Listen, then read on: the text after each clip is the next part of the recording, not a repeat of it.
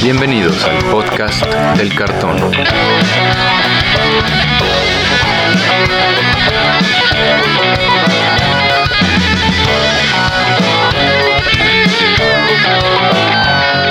Arrancamos. ¿Qué tal amigos? Bienvenidos de nuevo al podcast del cartón, el podcast donde platicamos sobre todo lo que tiene que ver con el juego Magic the Gathering. Yo soy Andrés Rojas, también conocido como Chad, y me acompañan mis coanfitriones Brian Romero y Antonio Teddy. ¿Cómo se encuentran amigos? ¿Qué tal Brian, Chad? Un gusto en saludarles, audiencia. Aquí de vuelta con muchos ánimos. Bueno muchachos, pues muy bien, ¿no? Listísimo para platicar de lo que es creo que ahorita el tema de moda en el Magic, que es el, el plano principal de este juego que queremos mucho. Es correcto, Brian. Y es que este episodio nos toca juntarnos alrededor de la fogata y escuchar todo lo que el tío Brian tiene que contarnos acerca de el plano original de Magic, el plano central, podemos decir, Dominaria. Y es que se viene, como saben, como bien saben, Dominaria United, la guerra de los hermanos, unos sets que tienen que ver con todo este asunto, ¿no? Como bien saben, yo no tengo ni puñetera idea, tanto del Lord antiguo ni como del nuevo, de nuevo más o menos, ya estoy aprendiendo más, por eso tenemos que juntarnos aquí con el tío Brian y el abuelo Teddy para que nos expliquen bien bien qué pasó en Dominaria, en la historia antigua de Dominaria. Sí, y es que eh, pues como nuestros escuchas me imagino que ya saben, porque lo, he dicho muchas veces, yo soy muy fanático del lore, ¿no? De la historia de Magic. Eh, es culpa de la primera persona que se acercó y me dijo, mira, Magic tiene novelas, aviéntatelas a leerlas y pues me creó un vicio con esto de aprender de las historias. Y pues creo que la historia antigua de Dominaria es, está muy padre, o sea, es muy importante, ¿no? Hay que pensar que es muy, muy, muy, muy amplia, eh, porque Mm, de Onslaught, o sea, todas las expansiones que existieron de Magic desde que se creó el Magic hasta Onslaught, eh, con excepción de Arabian Nights y Homelands, todas este, suceden en Dominaria, ¿no? En diferentes partes, porque cuando se crea este mundo, ¿no? Que, este, de fantasía que es Dominaria, eh, lo ponen como el plano central del multiverso de Magic, ¿no? Eh, lo hacen gigante, ¿no? Es, se dice que es dos veces y media más grande que, la Tierra en la que vivimos nosotros, ¿no? Eh, tiene dos lunas, ¿no? Este, la Miss Moon y la Null Moon, que son eh, pues visibles desde todas las partes de Dominaria, ¿no? Y, bueno, estas, estas lunas siempre salen como referencia en, la astrología del plano, pero no existieron las dos, ¿no? Ya les voy a platicar por eso, pero eh, es, muy, muy, muy antigua la, historia de Dominaria, pasan muchísimos años. pensar que tú cuando lees la historia de Dominaria sabes más que los que viven en Dominaria porque muchas cosas que te platican en las novelas se han perdido por los siglos y los miles de años que han pasado entre una ah, cosa y otra importante. Y hay que pensar que los grandes terrores del multiverso, ¿no? Los grandes enemigos, sin pensar en los Entrasis, ¿no? Que son como eh, pues fuerzas, la naturaleza, ¿no? Y, hay que lo hicieron, ajá, salieron todas de Dominaria, ¿no? Eh, y pues quiero abarcar como, ¿no? Les, les quiero platicar como en resumido, ¿no? Bastante resumido como esta historia porque son muchísimas novelas que hay que leer, este, pero quiero ampliar un poco tal vez en lo que ahorita nos acontece más, que es este terror que se llama pirexia, que no, que se origina en Dominaria y que ha causado estragos a través de todo el multiverso, y pues platicar como de desde dónde va pasando, no desde dónde nace pirexia y así, pero pues vamos a empezar desde lo más atrás de que existe de la historia de Dominaria, ¿no? Y nos vamos por partes, ¿no? Entonces, pues lo más viejo que se sabe de Dominaria es la Guerra de los Dragones. Eh, para los que no saben en Magic, eh, hay un avatar, ¿no? No es como si fuera un dios, es como este avatar dragón que puede crear a, que ha creado a todos los dragones del multiverso. Ajá. Que se llama el, Ur-Dragon. El Ur-Dragon, ¿no? Ajá. Lo vimos representado en una carta en un deck de Commander, ¿no? El Ur-Dragon. Y lo que pasa, lo que hace este dragón es que eh, pues viaja entre planos, viaja entre los, los, distintos universos de Magic, este, y de sus alas, ¿no? Van brotando huevos y esos huevos caen en la tierra y de ahí nacen dragones. Y en Dominaria, ¿no? Se sabe que estos Elder Dragons que nacieron este, de este Ur Dragon, ¿no? Eran criaturas muy poderosas, ¿no? Eh, tenían una magia muy fuerte, eran, pues son dragones, ¿no? Entonces todos sabemos que los dragones son criaturas en cualquier fantasía muy, muy poderosas. Y esta historia, por ejemplo, de, de la Guerra de los Dragones, eh, se sabe que empieza por parte, mucho de esto por, por cosas de Nicole Bolas, ¿no? Esto es un poco más reciente, que, que se supo cuando nos presentaron a Ugin y te dijeron que Nicole Bolas siempre fue un gemelo, ¿no? Ajá. Eh, porque Nicole Bolas y Ugin nacieron juntos, este, del mismo huevo, así gemelos completamente, y por nacer gemelos eran más pequeños, y por ser más pequeños, otros Elder Dragons pues los trataban mal, ¿no? Los Y aquí entonces, exactamente, los buleaban bastante. Y pues Nicole Bolas, pues como siempre ha sido una persona, un personaje muy egocéntrico y, y este, mecha corta, pues obviamente se, se enojó en corto, ¿no? Cuando unos dragoncillos ahí le hicieron sus, este, bromillas en sus tierras y de ahí empezó todo este conflicto, ¿no? Milenario de la Guerra de los Dragones. Ok. Pues, no. eh, en, para, antes de esto, Ugin es cuando se vuelve Prince Walker. Ugin se va porque dice: Yo no quiero, aguantó yo no tengo muerto en ese entierro. Exacto. Yo no tengo vela en el entierro. Vámonos de aquí, ¿no? Soy muy inteligente para estar con esta gente. Esta Y gente. se va. y Nicole Bola se queda ahí moviendo los hilos, ¿no? Creo que el conflicto final termina siendo con Arcade Sabot. Y Ugin interfiere, y cuando interfiere ya no se pelean, ¿no? Este, esto es en el lore más nuevo. En el lore más antiguo solo se nos habla de que, pues Nicole Bolas enciende su chispa en esa parte de la Guerra de los Dragones y se va del plano y los dragones que quedan vivos y gobernando todo el plano de Dominaria son Rit, Treva, Dromar, Crosis y Darigas, ¿no? Algunos de estos nombres los hemos visto en cartas reimpresas, ¿no? Creo que Rit tiene una reimpresión muy reciente. Ajá, y Darigas también, creo, ¿no? Ajá. ¿No? Este. De hecho, en, y- en- en Dominaria, eh, el- en la expansión de Dominaria, la de que fue hace que dos años. Te di así, sí, hace como cuatro o cinco años. Pero eso, bueno, acuérdate Los que años- no contamos dos años de pandemia, Los- siempre los se me años de olvidan. pandemia lo cuentan, claro. Sí, antes de pandemia, bueno, antes de pandemia, este, vimos a los, a los cinco dragones reimpresos. Y en Legends me parece que son las, eh, corrígeme, ¿no, Brian? Creo que son las impresiones originales. Sí, estos cinco dragones son como los, los originales. Vemos, he- hemos visto reimpresiones de otros, que son como Chromium, por ejemplo. Ah, Este, son como dragones menores a estos Elder Dragons que... Estos eran como los originales, después sacaron más. El lore ha ido cambiando bastante a, a través del tiempo y hay varias ahí este, incoherencias que les han tratado de dar sentido. Ya llegaremos a que les cuente un, un- la más fuerte. Ok. Pero en este momento de. Pero bueno, en la guerra de los dragones, estos cinco dragones, Elder Dragons, ¿no? Sobreviven, dominan aquí todo el plano, hasta que llegan unos cinco señores, llama, que le dicen los Numena, ¿no?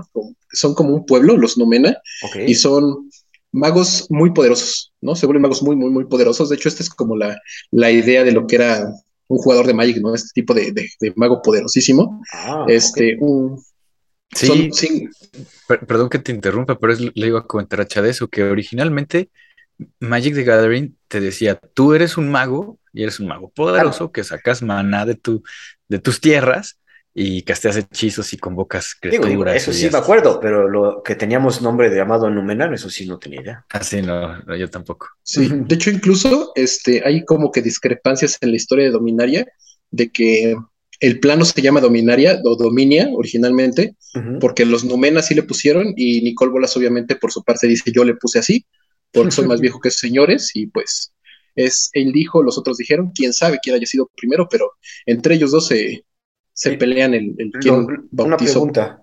Los Numenas son de Dominaria, o sea, son oriundos de acá. Sí, sí, son este dominarianos, Ajá. dominianos, ¿no? Gente de Dominaria. Ok, ok. Este, pero eran cinco magos. Estos cinco magos, cada uno representaba un color del Magic. Ajá. Y pues después de que vencen a los dragones, porque vencen a los dragones y toman su poder, entonces se vuelven aún más poderosos. eh, se pelean entre ellos. Esto causa como el fin de los Númenóreanos. eh, y terminan sobreviviendo tres, dos mueren, y los tres que sobreviven son el mago azul, el negro y el rojo. Tienen unos nombres ahí bastante raros, pero no se los voy a, a decir porque se les van a olvidar en dos segundos. ¿no? Pero si hay por ahí quieren este, buscar la historia de los Numena, pues está medio, pues cortita, ¿no? Entonces sí está fácil de leer. Y estos magos llegan a ser tan poderosos que cuando mueren, eh, muchos años después los volvemos a ver en la historia de Magic porque reencarnan, ¿no? Pero pues aquí es a donde termina como que la historia que se sabe de la Guerra de los Dragones. Es muy amplio este conflicto, hay este, novelas viejas, hay una eh, novela muy corta que son de las nuevas que te sacaban así semana con semana Ajá. ¿no? Que es a donde te cuenta la historia de Ugin y de, y, de Nicole Bolas, y eso es todo lo que existe de esto, de estos tiempos de la Guerra de los Dragones, ¿no? Porque pasó hace miles de años y la Guerra de los Dragones duró unos cuatro mil, cinco mil años, ¿no? Entre, pues que dominaban gente y tenían ejércitos y marchaban con sus tropas, ¿no? Y se agarraban a golpes cada seis, siete años, ¿no? A ver quién era más fuerte. una, eso pasaba, ¿no? una pregunta, ¿en, ¿aquí en el lore los dragones son, son inmortales? Los Elder Dragons se supone que sí. O sea, son inmortales a menos que los mates, ¿no? pero digo, no, son, inmunes, no son inmunes a la muerte, eh, son inmunes a la muerte natural. O sea, no son inmunes a la muerte causada por algo, pero se supone que pues, son Elder Dragon porque son eternos. Ok. Y, yo tengo una duda para Brian. En realidad, entonces el apellido de Ugin es Bolas. O sea, en realidad Ugin se llama Ugin Bolas. Es, que no tienen, no tienen apellidos. O sea, cuando. Pero, Nicole se apellida Bolas, ¿no? Es que cuando un dragón nace, cuando un dragón nace, ellos solitos se ponen nombre. o sea, ellos saben cómo se ah. llaman. Ah, aunque hayan nacido del mismo huevo, pues no son familia realmente, pero ellos saben y saben cómo se llaman, ¿no? Y, su nombre lo descubren así con, como con, el tiempo, no es como Nazco, y yo sé que yo soy Nicole Bolas y el otro yo sé que soy Ugin, pero no voy a hacer bolas porque qué gacho apellido. ok. Bueno, él escogió. No, pero es, te digo, eso, eso de la guerra de los dragones pasó hace milenios, milenios, milenios. Eh, creo que el único vivo después de eso es Nicole Bolas, pero eh, es, lo que queda, ¿no? Fue hace miles y miles de años atrás porque, con la historia actual de Dominaria. Porque Ugin estuvo muerto un rato, ¿no? Sí, pero eso ya fue tiempos semi-recientes. Modernos, ajá, ok. ¿No? Eh, después de la Guerra de los Dragones, venimos a lo que para mí es la, mejor historia que existe en Magic, ¿no? Eh, que es la historia de, de, Tran, el Imperio Tran. Ok. Y este, esta, esta novela es muy grande, ¿no? Es, es muy, muy, muy buena. Y es aquí donde conocemos al, a nuestro señor ¿no? al dador de vida y al, y al creador de la perfección, Yagmoth. Y. Papi Yagmoth. Y en, exactamente. Y en esta, en esta novela, ¿no? Conocemos el imperio, el imperio Tran, ¿no? Que es este, este gran imperio que domina casi toda Dominaria. Es un imperio que gracias a, las Power Stones, Power Stones que vemos hasta en tiempos modernos, ¿no? Que son estas rocas imbuidas en maná que le dan mucha fuerza a todo, pues estos, este, esta gente de Detran había encontrado la manera de, crearlas, ¿no? De extraerlas con su mana rig, ¿no? Y así potenciar todas sus, sus, cosas, o sea, vivían muchísimo del, poder de la magia con estas cosas, con los Power Stones, ¿no? Y, de hecho su tecnología como que... Eh, con los milenios se pierde, ¿no? Y, no se llega como a alcanzar este, el gran, ¿no? La, gran magnificencia que tenía esta, este imperio. Y la historia de Trans se desarrolla principalmente en su capital, que es Halcyon. Ok. Es una gran ciudad súper avanzada, ¿no? O sea, te la sacan como si fuera, eh, como estas historias de Atlantis, ¿no? Que te sacan que es una ciudad muy, muy futurista para los tiempos en los que existió. Y en esta, en esta ciudad hay un gran artífice, un ingeniero, que es como, es famosísimo en, dentro del Imperio Tran, es como el hijo pródigo de, del Imperio, que se llama Glacian, ¿no? Glacian lo que se dedica a es hacer Power Stone, trabaja en el Mana Rig, esclavizando goblins, ¿no? Hay para que esté picando piedra y sacando, ¿no? Dentro de prácticamente volcanes así sus, sus Power Stones. Y, y Glacian está casado con una una señorita, una mujer que se llama Rebek, ¿no? Pues cuando se casó dejó de ser señorita, ¿no? no lo sé. No lo sé, yo la vi perder su señoritez en la novela tiempo después de su matrimonio, entonces no, no lo sé. No te dicen que haya pasado, ¿no? Pero es este matrimonio, ¿no? Glacian y Rebek. Rebek es como eh, más diplomática dentro del imperio. No se dedica como a las relaciones públicas y aquí no, este, no como Glacian que se la pasa todo el tiempo chambeando, porque si no, ojalá no, no trabaja, ¿no? Y no vive. No, y dentro, lo que pasa de, en, esta novela es que Glacian está un día bien tranquilo, bien aquí con los jijijis, jajajas, ¿no? Yo soy el mejor del mundo, y conocemos a una persona que se llama Geeks. Geeks es un eh, intocable, ¿no? Se les llama un touchables. son como estos exiliados que viven en el fondo de, de Alcyon, ¿no? Ahí abandonados, ¿no? Los pobres, ¿no? Los morenos de este, de este imperio viven por ahí. Y intenta asesinar a, a Glacian, lo apuñala con una daga que tiene imbuida una Power Stone. Oh. Y pues no pasa nada, ¿no? Detienen al, al, sujeto, ¿no? Se lo llevan y se llevan a, curar a, a, Glacian, que pues dices, oye, con poderes mágicos ha de ser muy fácil curar a la gente, porque nada más le haces así, uy, uy, uy, uy, ¿no? Y salen lucecitas y listo, ¿no? Se cerró la herida y vámonos, se acabó esta enfermedad. Pero eh, cuando lo intentan curar no pueden, ¿no? Le descubren que tiene así como eh, algún tipo de enfermedad que desconocen, no pueden curarla con magia, o sea, mientras más magia usan, peor se va poniendo Glacian. Y cuando eh, el Imperio Tran agota como todos los recursos por salvar a su ingeniero estrella, porque sin él se acaba como el desarrollo de estas Power Stones, van a traer a un individuo que se llama Yaugmot. Al doctor. Al, doctor Yaugmot, ¿no? Se supone que hay como, había, ¿no? Como estos dos grupos los artífices y los eh, como genetistas, ¿no? Oh, tienen otro nombre en inglés.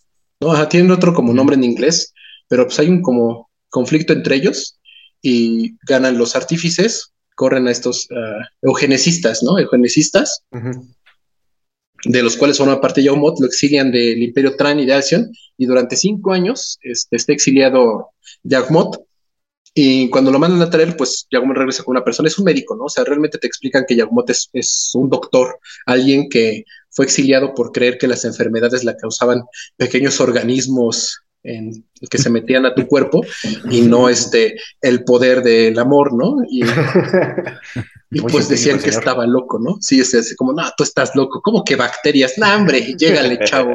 Aquí todo se cura con luces y cánticos. Exiliado. Y pues lo mandan a traer después de, y después de cinco años de exilio regresa con toda su magnificencia a Alcyon, porque a Yamamoto lo describen como una persona de tez blanca, como bronceado, ¿no? De, tanto que anduvo como en los desiertos y vagando por todo Dominaria. Eh, fuertísimo, ¿no? Aquí con un cuerpo esculpido por los mismos dioses griegos, por precisamente lo mismo, ¿no? Así el cabello negro, te lo, te lo describen realmente como un personaje muy, muy guapo. Ok. ¿No? Muy, muy guapo, ¿no? Muy atractivo, o sea que sí llama muchísimo la atención. Como en su cartita. Y, no, su vez en su cartita se ve un poquito como este Black Parade, pero en, la novela sí te lo describen de, de otra forma, ¿no? Y pues aquí empieza como que a hacerle sus cosillas, ¿no? A investigar qué está pasando con, con Glacian y descubre que tiene como una enfermedad a la cual llama phthisis, P-H-T-I SIS, este, que es como si fuera un cáncer que te causan las Power Stones. El, estar cerca de, las Power Stones durante mucho tiempo te causa esta enfermedad que lo que hace es este, degradar tu cuerpo, ¿no? Eh, lo va deshaciendo, entonces por eso la magia como que no sirve porque pues tú usas la misma magia de las Power Stones y pues nada más estás como empeorando ese, ese cáncer que los enferma, ¿no? Y pues ya que empieza a como que investigarlo, a, tratar de, empezar a curarlo, muchos de estos intocables, ¿no? De estos untouchables también presentan, ¿no? Este, esta, esta misma enfermedad y empieza a hacer como que experimentos con ellos, uno del, incluso de los grandes, este, como cabecillas, ¿no? De la, como si fuera el Senado del Imperio Tran, le da la idea así como de, oye, pues qué tal si usas fierro para como que curar esto, ¿no? Porque este, el metal no se degrada como la carne, y dice, oye, tienes mucha razón, ¿no? O sea, como que por ahí, como que por ahí empieza la idea de esto de, sustituir la carne por metal, ¿no? Y... Surge el fetiche. Ajá, y, poco a poco como, pues de repente tiene como que una cura, ¿no? Este, este suero que va curando a, a, los enfermos, porque esto empieza a pasar y de repente aparecen más y más enfermos y él va curando como que de a poquito algunos y van y vienen, ¿no? Y se empieza a hacer como que el gran, este, el gran médico de Tran, ¿no? Todo el mundo le aplaude, empieza a ascender como que en confianza con todas las personas de Halcyon, eh, se empiezan ahí como que a enamorar un poquito Rebek y él, ¿no? Ah. Pero no hace nada, pues claro, ¿no? Es como que la persona famosa y está guapillo, pues dices, claro que sí, le voy a ser infiel a mi marido. Eso decían en las novelas. No, es, sí, sí, o sea, esto te lo, te lo desarrollan muy bien. Es una excelente novela, es una muy, muy, una muy buena novela. Y eh, mientras se está haciendo esto, como que llega un momento en que tenemos una visita inesperada dentro de Alcyon, ¿no? Y es la Place Walker conocido como Daifed. Creo que en, el, este, este Place Walker no ha aparecido en ninguna carta, solo es hecho mención en, la novela. Este, te lo presentan como una mujer de piel negra, ¿no? O sea, muy oscura, eh, rapada, ¿no? Completamente sin cabello, como si fuera una de estas guerreras de Wakanda. Ok. Y que se presenta y viene a visitar a Glacian para conocer a la gran mente brillante que es este artífice creador de las Power Stones. Y se encuentra con Yagumot, ¿no? Y Yagumot es como de, no, pues eh, le tira mucho verbo, ¿no? Es como, no, ¿tú qué? ¿Qué haces aquí? Y ella nos dice que dentro de Glacian hay algo que le puede permitir volverse como ella. O sea, Glacian tiene una chispa de Placewalker que podría encenderse y viajar por otros universos. Y Yagumot le dice, ah, otros mundos, nah, hombre, tu cola, ¿no? El mejor argumento para desacreditar a alguien. Ok. y le dice, ah, no me crees muchachito, y pues estamos hablando de, la, de, la, de otros tiempos de, de lo que es caminar entre planos y de lo que eran los Placewalkers. Entonces él, este, con una facilidad agarra a Yagmot y se lo lleva un plano que pues resulta completamente irreal para lo que Yagmot sabe que existe en Dominaria, ¿no? Te presentan este plano al que lo lleva, que es como si el mundo estuviera alrededor de una estrella, una, un sol estuviera en medio de este mundo, lleno de una vegetación completamente extraña, ¿no? En el momento en que Yagmot llega a ese plano con, con Daifed, se maravilla, ¿no? Así no entender cómo es posible que existan, que las leyes de la física que él conoce se estén rompiendo por todos lados en este mundo en el que él se encuentra, ¿no? Oh. Y ella le dice como de, pues es que si hay otros mundos y todos los mundos funcionan diferentes al tuyo, ¿no? Y se lo regresa y pues no lo puede creer, ¿no? O sea, no... De ahí nace la obsesión de Yagumot por... Eh, Volverse Planeswalker. Ajá, de, por, por, conocer, ¿no? Lo que es, lo que es un Planeswalker, él, él mismo poderlo ser. Y pues le lava un poquito el coco a esta de Fed y le va pidiendo ayuda, ¿no? Para resolver este problema, porque es como de, no, mira, es que aquí hay cáncer y yo estoy buscando una cura para el cáncer, entonces necesito que me ayudes mucho.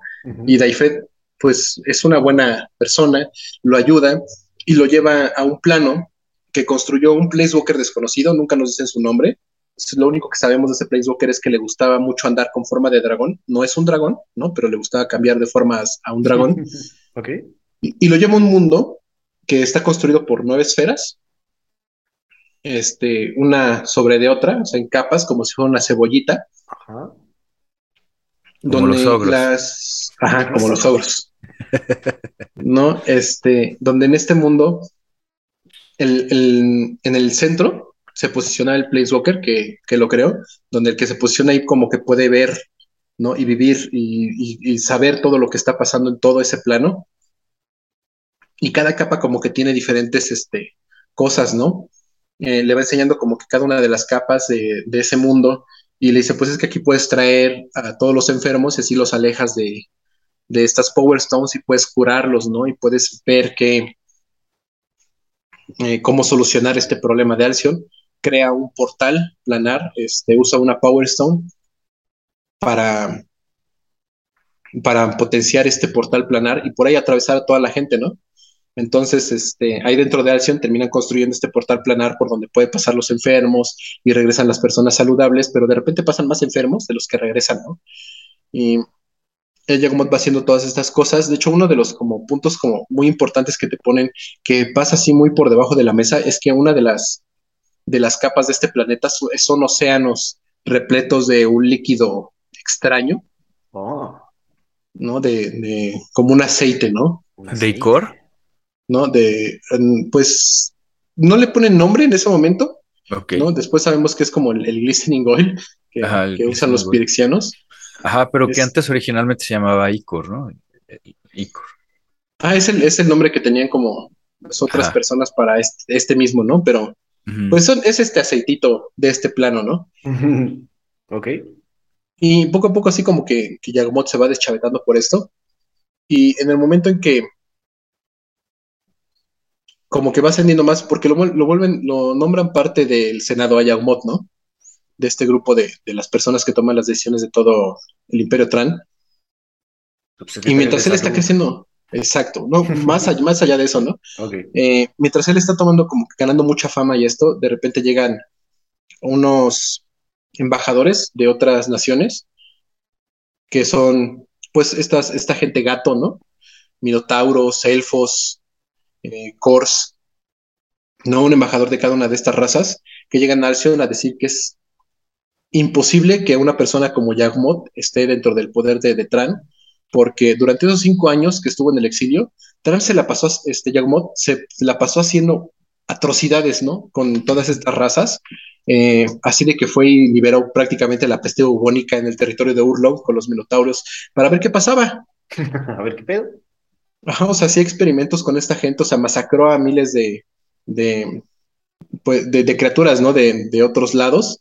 Y pues esos embajadores llegan a, a, a Alcyon a pedir la cabeza de Yagmoth, a decir, pues bien, nosotros no, hay de dos, hay de sopas, o nos dan a Yagmoth o a haber guerra, Ah, cabrón. Tanto así. ¿no? Entre, entre el Imperio Tran y las demás naciones, ¿no? De, del, del De Dominaria. Y pues el Tran, con toda la democracia que existe, ¿no? Son un, son un imperio muy avanzado, deciden votar para ver qué van a hacer. Eh, al final de las votaciones están 50% a favor de que se lleven a Yagmoth, 50% en contra. Ok. Y los últimos dos votos se, quedan entre Yagmoth y Rebek. Ok. Y pues, pues ya tenía un ratito así que Yagmoth trataba bonito a la muchacha, ¿no? Que andaban haciendo ahí cosas que, pues, no están aprobadas, ¿no? Por entre Por matrimonios. Y pues votan porque Yagmoth se quede y de Tran, el Imperio Tran se va a la guerra contra estos otros eh, pueblos.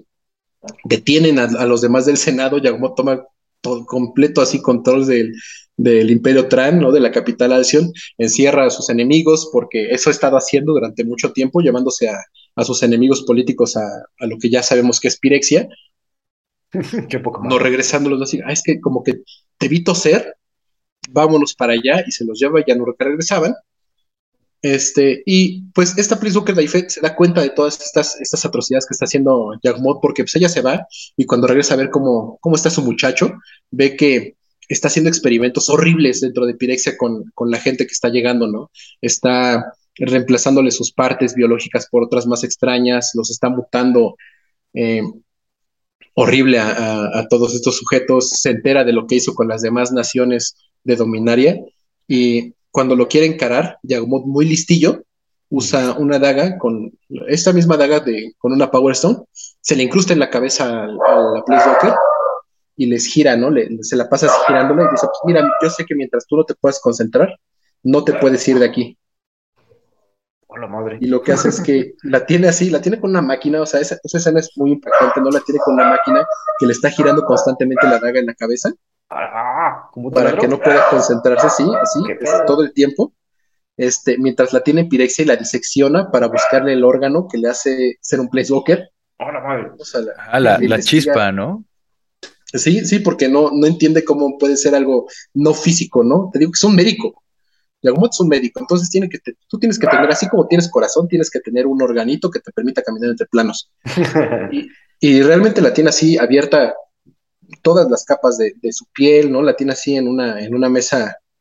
Porque, ¿no? Brian, val, valdría la pena decir que en este momento esos, los Planeswalkers, cuando se vuelven Planeswalkers, se vuelven inmortales, ¿no?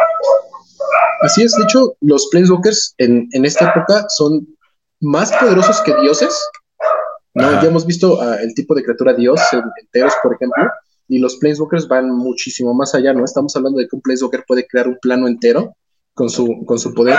Son inmortales, muchos no necesitan, si no es que la gran mayoría no necesitan un cuerpo físico.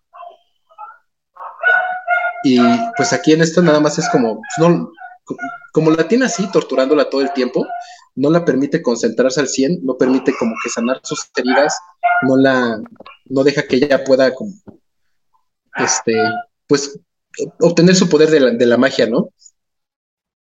De hecho, creo que la, como que la gran, este, la gran estrategia de Yagmoth es esta de la, la, Power Stone incrustada, ¿no? Las Power Stones son muy, son objetos muy poderosos, ¿no? Entonces, esta como que también le está causando daño. Y pues llega un momento en que Rebek se le ocurre atravesar y buscar en Pirexia, ¿no? Que está haciendo Yagmoth y le encuentra incluso a esta Planeswalker así en una plancha de metal este, completamente abierta, siendo diseccionada como si fuera en una universidad, así un, un, cuerpo eh, eh, inerte, ¿no? Para saber así, buscándole todo, todo, todo, todo completamente, ¿no? Su sistema nervioso, todo está expuesto. Ok. Este, o sea, está horrible, ¿no? Lo que está haciendo Yagmoto ahí. Y pues Rebek lo que hace es apagar la máquina, retirar la daga y le permite por fin morir a esta Planeswalker. Ah, ok, sí muere. Este, sí, sí, o sea, Rebek le da un, poquito de ay, piedad y, y, la, deja morir quitándole esta, esta daga, ¿no? ¿Se acuerdan de la serie de héroes? No, sí. Que, ¿Se acuerdan que había el villano, es, este, esta persona que, como ajá, Spock, que después interpreta Spock, que igual lo que hace es que les corta la cabeza y ve cómo funciona su poder y lo aprende. Ah, sí, cierto, güey. Así, Jack Mode, ¿no? Lo que hacía con los Planeswalkers que se encontraba es que los trataba de capturar y los, los empezaba a diseccionar para, para ver si él podía sacarles la chispa. Así es, ¿no? Y Yagmoth lo que, lo que termina, termina construyendo algo que se llama la Null Sphere, ¿no? La Null Sphere es como un centro de control de todas las armas de Alcyon, ¿no? Alcyon tiene unos cañones como de maná que funcionan con Power Stones, obviamente, que disparan así rayos de, de, magia, ¿no? Y destruyen a, a, los seres vivos, ¿no? Es, es tecnología muy, muy avanzada, ¿no? Y en, en este centro de control, eh, porque eh, Rebek te empieza a sospechar de, de todo el imperio, no toda la gente de Alcyon empieza a sospechar de él, pero pues aún así se van a la guerra contra estos otros, termina siendo sitiado, ¿no? Alcyon por las demás naciones de Dominaria, eh, y cuando atacan a la, a la, capital, usan estos cañones mágicos para, para atacarlos, usan al ejército de, de, Tran, este, y de repente ves a criaturas horrorosas, ¿no? Así, este, muchos de ellos te los, te los imaginan como si fueran perezosos, gigantes, ¿no? Este, pero en vez de esa carita toda chistosa como que tienen de me voy, me quiero ir a dormir, pues así con, mandíbulas gigantes llenas de, dientes afilados, ¿no? O sea, te, dicen que son criaturas horrendas, ¿no? Para todo, todo el que las llega a ver, y estos, ellos también atacan, es el, primer ejército pirexiano, ¿no? Que empieza a atacar a estos. Y todo esto, ¿no? Todo este conflicto, ¿no? Esta pelea, eh, los que controlan esta Null Sphere lo ven, ¿no? Deciden traicionar como que a deciden utilizar todo el poder de las Power Stones, ¿no? Separar la Null Sphere, porque la Null Sphere como, podía como volar, ¿no? Se levanta del suelo, se despega, se aleja lo más que se pueda hacia arriba y termina soltando como todo este poder de las Power Stones en una nube mortal no, no, no, no, no recuerdo bien, sí, pero creo que la, que la nube esta era rosa, porque dije, ah, pues qué chistosa de ver que una nube rosa, de muerte, ¿no? O sea, ¿no? De muerte, esté envolviendo todo porque esta nube es súper corrosiva y mata a todos los seres vivos. Hola, madre. ¿No? Este, termina liberando esta nube sobre, sobre Alcyon y... Y Rebek, ¿no? Rebek este, termina encarando a Yagmoth, ¿no? Terminan peleando con él termina mandándolo a Pirexia. ¿no? Rebeca termina pudiendo, pudiendo pasar este en, el portal entre planos, este, pasa a Yagmoth y la Power Stone que, que, le daba el poder a la este, al portal planar, la termina partiendo a la mitad. Eh, estas Power Stones como que absorben, ¿no? Las, las termina guardando en Glacian en el cuerpo de su marido ahí medio fallecido. Eh, absorben como que la esencia de este. Ajá, absorben la esencia. Esta, esta Power esta Power partida a la mitad, absorbe como que la esencia de, de Glacian. Este, y pues la novela termina en Yagmote encerrado del lado de Pirexia, eh, Rebex de este lado de, Dominaria, viendo cómo la nube pues se va acercando a ella y la termina envolviendo, y así termina la historia de, de y de Tran. O sea, pero no sabemos qué pasa ¿O sí? Sí, muere. O sea, obviamente ah, muere. ok, ok, ok. Rebek muere. O sea, todo, todo, todo el Imperio Tran cae, ¿no? Después de esto.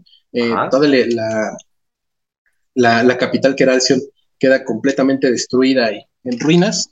Eh, nadie sobrevive a esa batalla. No hay ni un solo sobreviviente de esa, de esa batalla.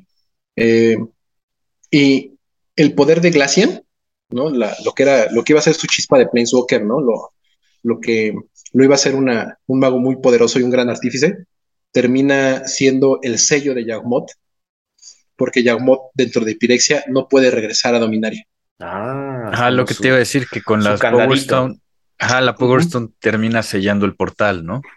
Ajá, termina sellando el, este, se supone que en, la novela de Detran te dicen que esta Power Stone termina separada del, portal, eh, tiempo después sigue ahí pegada, pero pues te digo que son ahí como discrepancias entre los escritores de las novelas, hay que saber que son diferentes escritores para las novelas de Magic.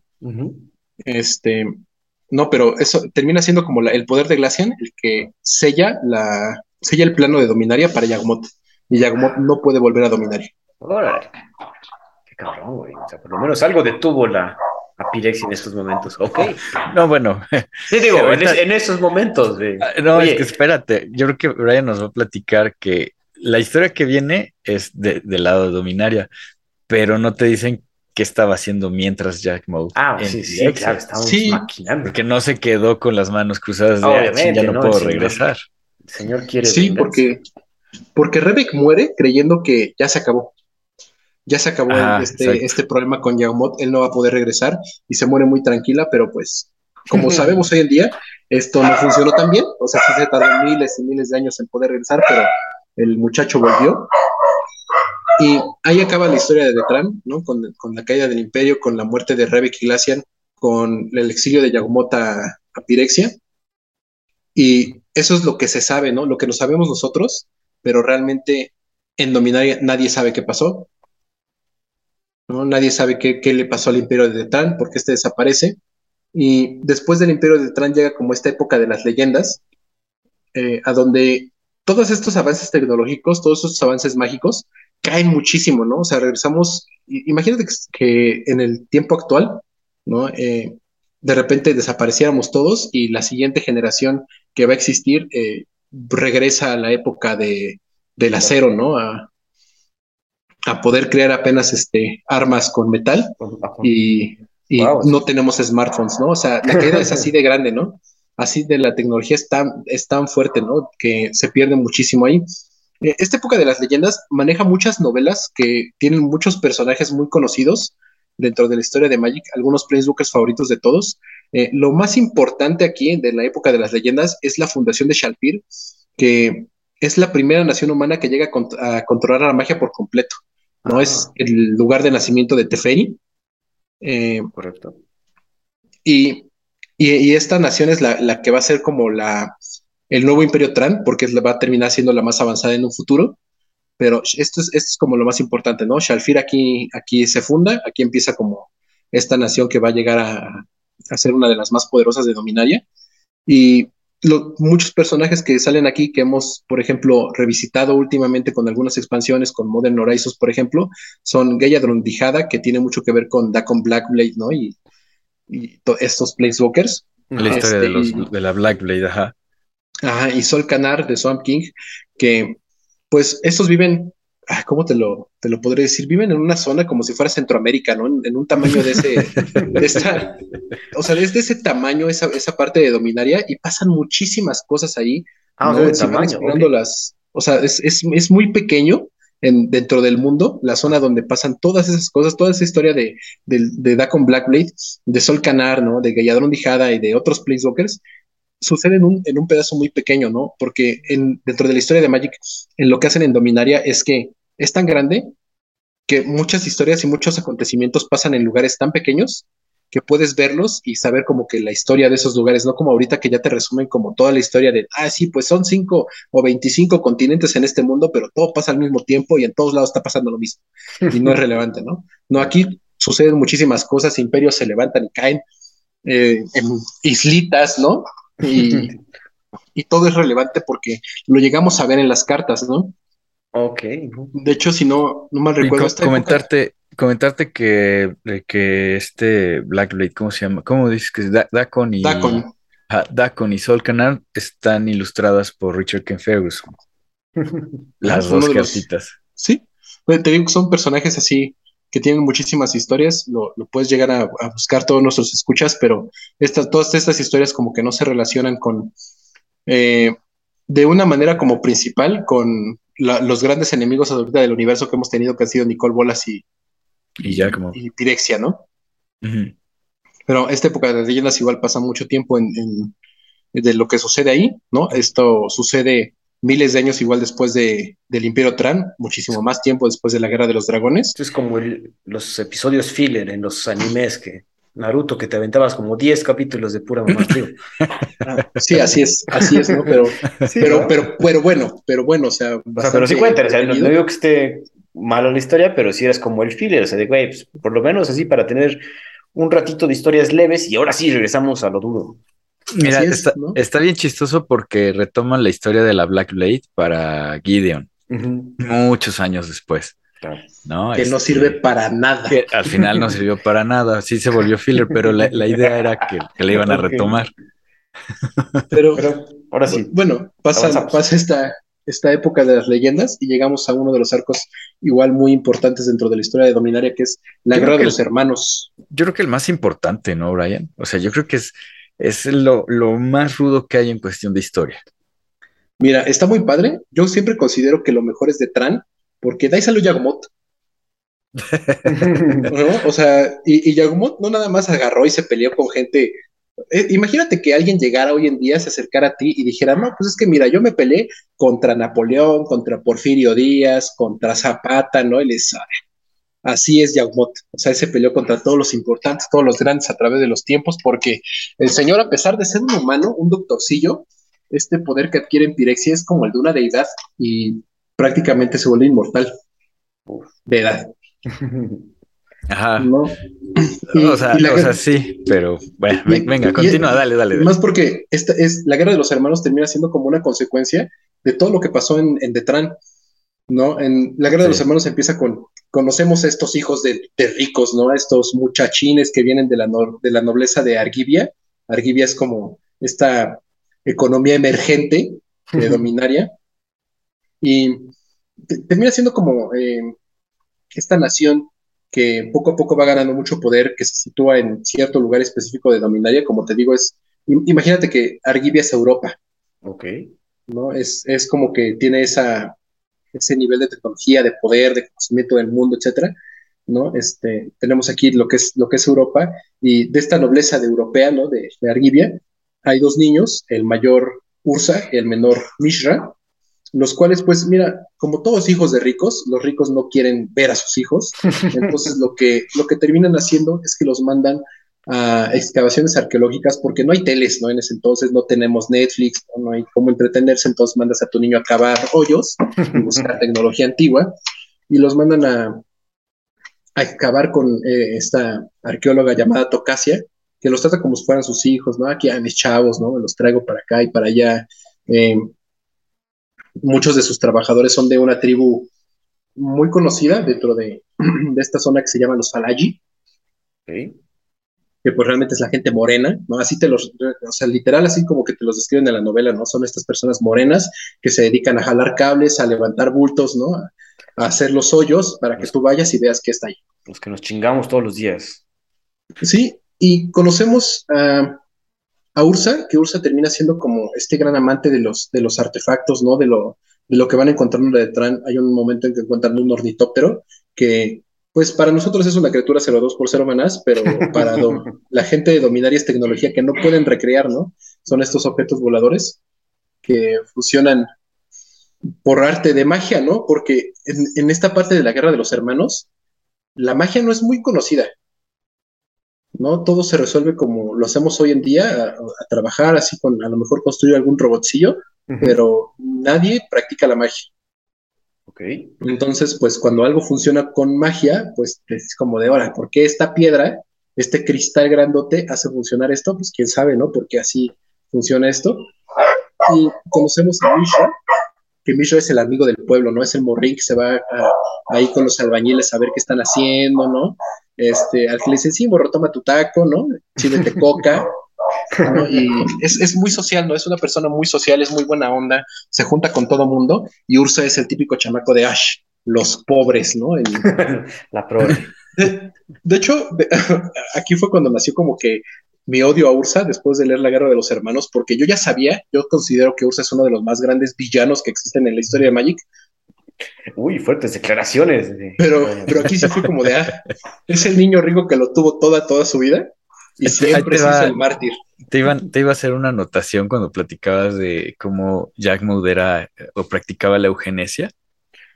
Y resulta que Ursa también practica eugenesia. Y por culpa, bueno, ya vamos a llegar a eso. Y, por culpa de Jackmote.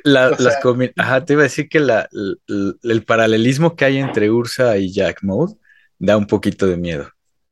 Sí, sí, sí, porque. La gran diferencia es que Ursa sí estalló su chispa y Jack Mode no. Jack Mode no tenía la posibilidad.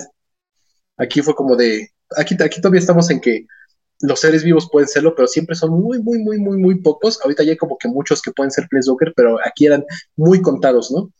Pero aquí, ¿no? Este, te digo, te presentan a, estos hermanos que son muy diferentes, no vienen del mismo lugar, que eh, no son muy queridos por su madrastra, porque la mamá de ellos eh, fallece, ¿no? Dentro de esta historia mm, eh, se sabe que, que falleció su mamá, su papá de los dos, pues está quién sabe dónde, ¿no? Haciendo sus negocios.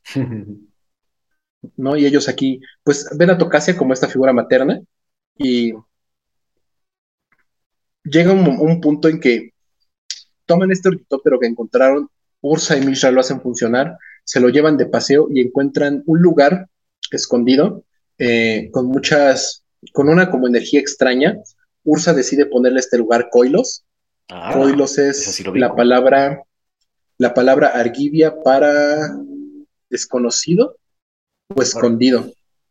¿No? Este, aquí, para esta escondido. Parte de, ajá, para esta, para esta parte de, Magic, era, eh, hay que saber que, pues ahorita ya todo el mundo atraviesa planos y todos hablan inglés, pero aquí, entre distintos pueblos, hablan diferentes idiomas, ¿no? Esa en Dominaria tiene varios idiomas, en los planos hablan diferentes idiomas, pero este, aquí pues le pone coilos, ¿no? A este lugar que, que encuentran los hermanos y explorando este, este lugar encuentran un portal planar, ¿no? que no está funcionando, y al tocarlo, la Power Stone que está incrustada en, este, esta como puertecita construida, eh, vibra, suelta una explosión, se parte en dos, y cada uno de los hermanos termina con una, mitad de una Power Stone, ¿no?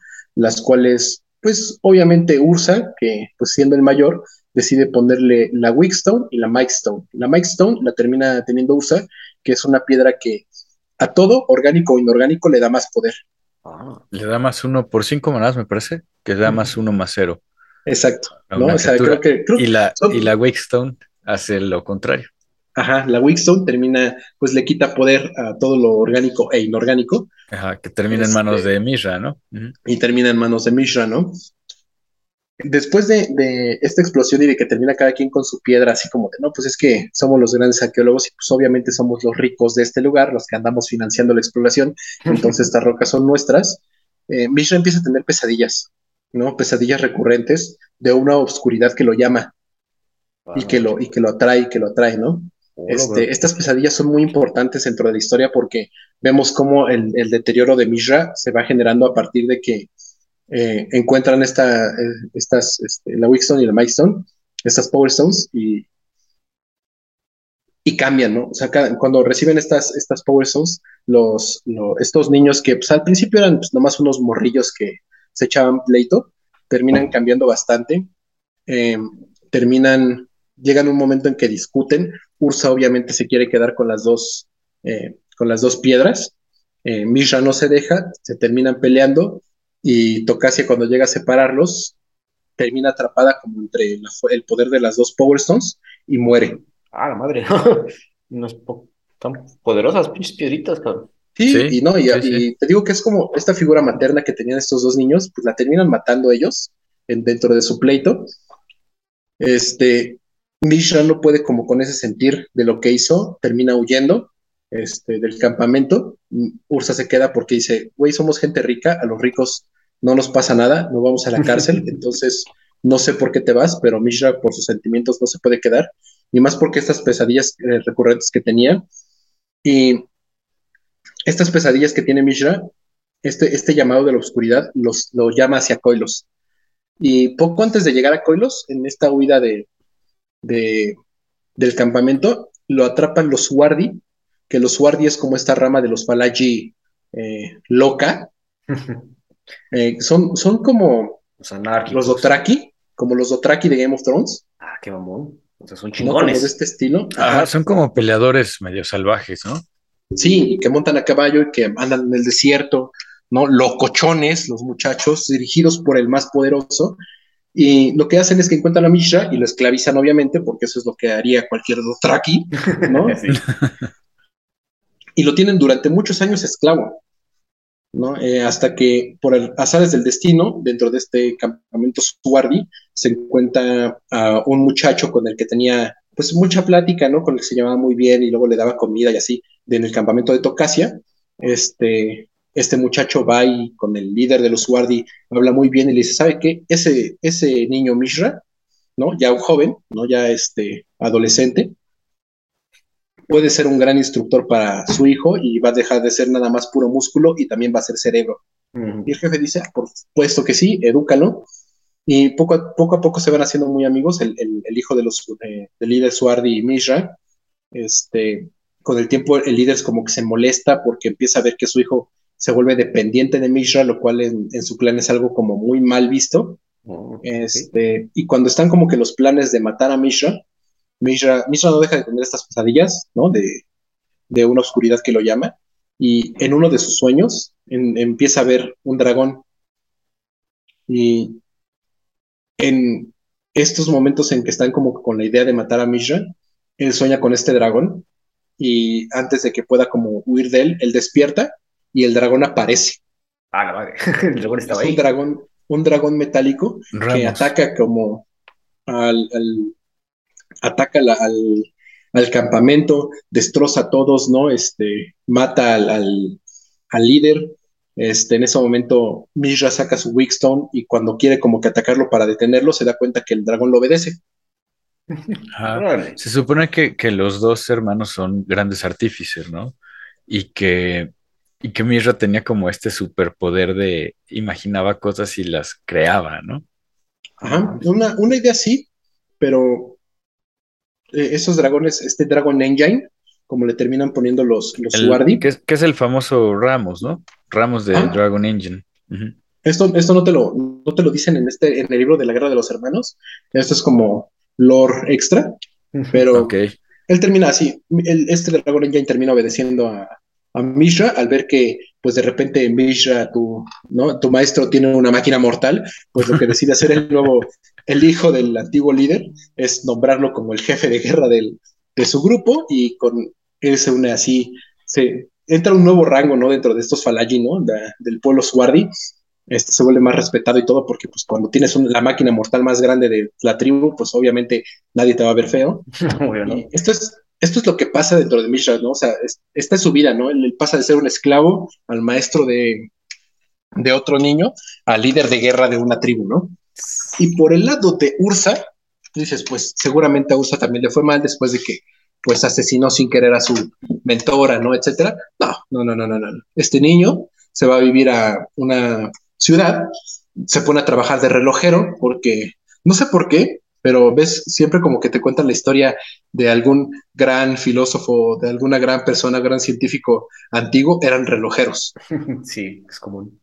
¿No? Entonces Ursa pues también termina siendo ahí como que un relojero, un gran relojero porque pues tiene, es, le gustan mucho los artefactos, es un gran artífice, ¿no? Entonces es como de nadie hace mejores relojes, nadie puede hacer funcionar bien tu reloj como Ursa. Y en esta ciudad crean, hay un concurso de repente, ¿no? Porque pues no termina de ser como la idea del tiempo pasado y las mujeres son objetos que puedes regalar y el rey de esta ciudad, el rey de esta ciudad pone una piedra gigante, ¿no? Y una raya a los 100 metros de distancia y dice, pues el hombre que pueda cargar esta piedra y atravesar esa raya se casa con mi hija. ah, bueno, o sea, claro, si lo ponemos así, vamos a intentarlo. ¿No? Exactamente, ¿no? Y es como de, ah, pues claro que sí. Ursa dice, ¿por qué no? Si yo me caso con esa hija voy a tener más dinero y más poder y voy a poder seguir trabajando en mis artefactos, de los cuales yo soy muy feliz. Y Ursa, muy listo, muy listo el muchacho, lo que hace en vez de ir y como todos los demás hombres intentar cargar la roca, crea un constructo, un constructo que va, levanta la roca y la lleva del otro lado. Y cuando todo el mundo fue como de, oye, pero es que tú no la levantaste. Sí, pero usted no dijo que yo la tenía que levantar. Yo tenía que moverla de aquí para allá. Y yo lo hice porque yo creé esta máquina. Entonces, ahorita me trae a su hija y de una vez, déme su castigo. Y de repente grita, ¡juez!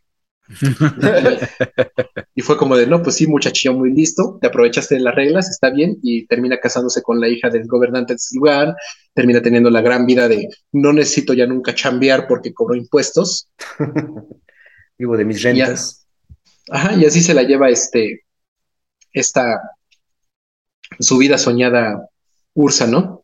Mientras tanto, en la abandonada Coilos, eh, aparece un sujeto. Ah. Un, un, sujeto que te lo pintan como con la apariencia como si fuera un demonio. Ok. De nombre Geeks, ¿no? Geeks que era esta persona el delgada y el antiguo Geeks. Ah, ok. ¿no? Esta, esta persona como enfermita que intentó matar a, Glacian hace miles de años, aparece ahorita ya completado, un, completamente un pirexiano. Ah, este, logra, logra entrar de nuevo a, a Dominaria porque en el momento en que quitaron esta Power Stone, en que separaron la Power Stone de este portal planar, el sello que había puesto Rebek desaparece y por fin los pirexianos pueden volver a atravesar a Dominaria.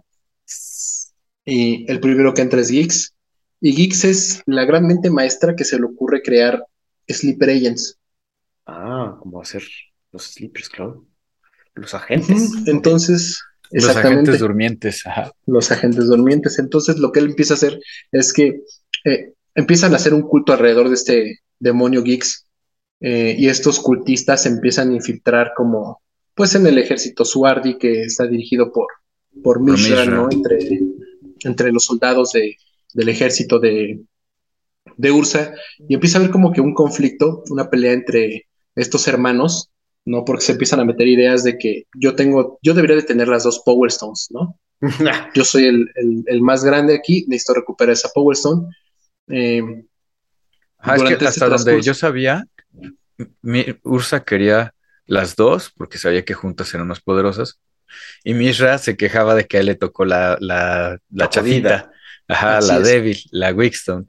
Y entonces Mishra siempre quiso la, la Power Stone para, para él ser más poderoso. Entonces, al final los dos querían las, las dos partes. Así es, terminan queriendo, la, los dos terminan queriendo esas dos Power Stones, los dos se enteran que pues les está yendo bien ahorita, uno como el, líder de los salvajes, el otro como el líder de los civilizados. este, dentro de estos, eh, estos viajes, ¿no? Esta, esta novela, Mishra termina conociendo a Ashnod. Ashnod es una mujer que es una gran guerrera, termina siendo su mano derecha de, de Mishra durante la guerra y empieza a haber conflicto, ¿no? Primero como que muy pequeño, luego a gran escala y poco a poco van saliendo que sea como de Argivia. Este, y el conflicto se empieza a hacer prácticamente casi global, ¿no? O sea, este, entre la, guerra que se genera entre Ursa y Mishra por este, por poder tener la, la, la otra piedra que tiene el hermano. Este, Ursa tiene así, crea sus constructos, no crea buenos artefactos para pelear y Mishra de sus pompis se saca más dragones, ¿no? Porque sueña y van apareciendo. ¿En serio? Este, sí, termina, termina como que recreando al Dragon Engine original, ¿no? Él como artífice intenta recrearlo, pero cuando ve al, primer dragón que él tuvo, él se da cuenta que es como si tú agarraras un dragón, le quitaras un pedacito y le pusieras el, el mismo pedacito pero en metal, y así lo fueras haciendo por partes, y es algo que él no puede recrear entonces sí termina con muchos Dragons Engine, terminan haciendo pedazos la Tierra porque Mishra, creo que sí, sí, creo que sí fue Mishra el primero que empezó a, ves que los romanos alaban la Tierra, Ajá. pues Mishra iba un poquito más allá y como que cristalizaba el suelo, entonces se volvía completamente inútil, ¿no? Los recursos por donde él pasaba, este, empiezan así, no, explotan durísimo, ¿no? La, la, la tierra para sacar este, sus armas de guerra para financiar esta guerra. Este, hay muchos personajes que salen aquí. Uno de los más, creo que de los más importantes y que pasa muy poco, muy poco tiempo de conocer es este Hurkil. Hurkil y su esposo, del cual no recuerdo el nombre porque no es tan importante. Hurkil es una persona que, conoce a Ursa. Hurkil le dice que eh, accesando como a sus recuerdos de su tierra, ella puede eh, hacer cosas, ¿no? y Ajá, se empiezan como que eso, cuando eh, a, la mitad de la guerra, como que se empiezan a correr esos rumores de, rumores de que hay grupos de gente que meditan y se concentran y de repente pueden hacer cosas extraordinarias por acceder como a los recuerdos de sus tierras, ¿no? Que era pues, extraer el maná. son personas que empiezan a usar la magia. Ah, no. Eh, de hecho, Ursa piensa que estos son como lo que puede servirle algo en contra de, de Mishra, porque realmente la guerra no se ve como para qué lado va a ganar, pero los dos se sienten como que van a perder en cualquier momento. este, el ataque a donde está Hurkil está increíble porque eh, vemos como esta carta Hurkil Recall en acción y Hurkil es aquí meditando, obteniendo muchísimo poder y desapareciendo así de la nada tres dragones de metal. A la madre, qué chingón. No, con su poder y es como de, ah, Dios mío, ¿cómo lo hizo? La matan, obviamente, termina muerta este Hurky. Espero que veamos una carta suya en, este regreso a la guerra de los hermanos. Ah, eh, y poco a poco, pues la guerra va creciendo muchísimo porque todos estos cultistas de geeks van metiendo más y más y más y más y más ideas entre los dos hermanos en que vayan este, discutiendo más. Y en un, en un momento llegan a encontrar eh, un, un, no parece ser como un arma, pero encuentran una, te lo escriben como si fuera una vasija, ¿no? Encuentran algo que se llama el Golgotian Silex, ¿no? Ah, eh, el Golgotian Silex parece como una vasija que también es una piedra roseta de distintos idiomas, este, que termina con una, una escritura a, un costado, muy vaga, ¿no? De que, para qué funciona esta, esta cosa. Este, no, lo importante que esta frase, ¿no? Si después la, si nuestros escuchas deciden buscarla, está padre como la descripción que tienen, pero lo que más recuerdo es la, última que dice, este, llenar con tus recuerdos. ¿No? Este, este Golgotian Silex lo encuentran como en una excavación Tran, entonces se sabe que es como una, una reliquia, ¿no? Un arma de los Tran, que más nadie sabe cómo utilizar. Este, pasa por varias manos, ¿no? Pasa por las manos de Feldon, que es otro personaje muy conocido, este, y termina llegando a las manos de Ursa. Y en la última pelea que tienen en un bosque, en el bosque de Argot, ¿no? Este, los dos hermanos, pues nos enteramos que el plan de Geeks al final es matar a los dos hermanos, ¿no? Él no le importa ninguno de los dos. Este, en esta parte es algo que no se muestra en el libro, pero sí se, si, lo lees un poco, puede, viene como extra la novela. Este, no se sabe si fue antes de la llegada a Argot o después, que Mishra, hay de dos cosas. Este, Mishra fue llevado a Pirexia y reemplazado por una máquina, o Mishra fue llevado a Pirexia y completado, porque cuando se, en su pelea final, cuando Ursa se está peleando con Mishra, él ve que Mishra ya es una máquina, ah, ya no es un ser humano,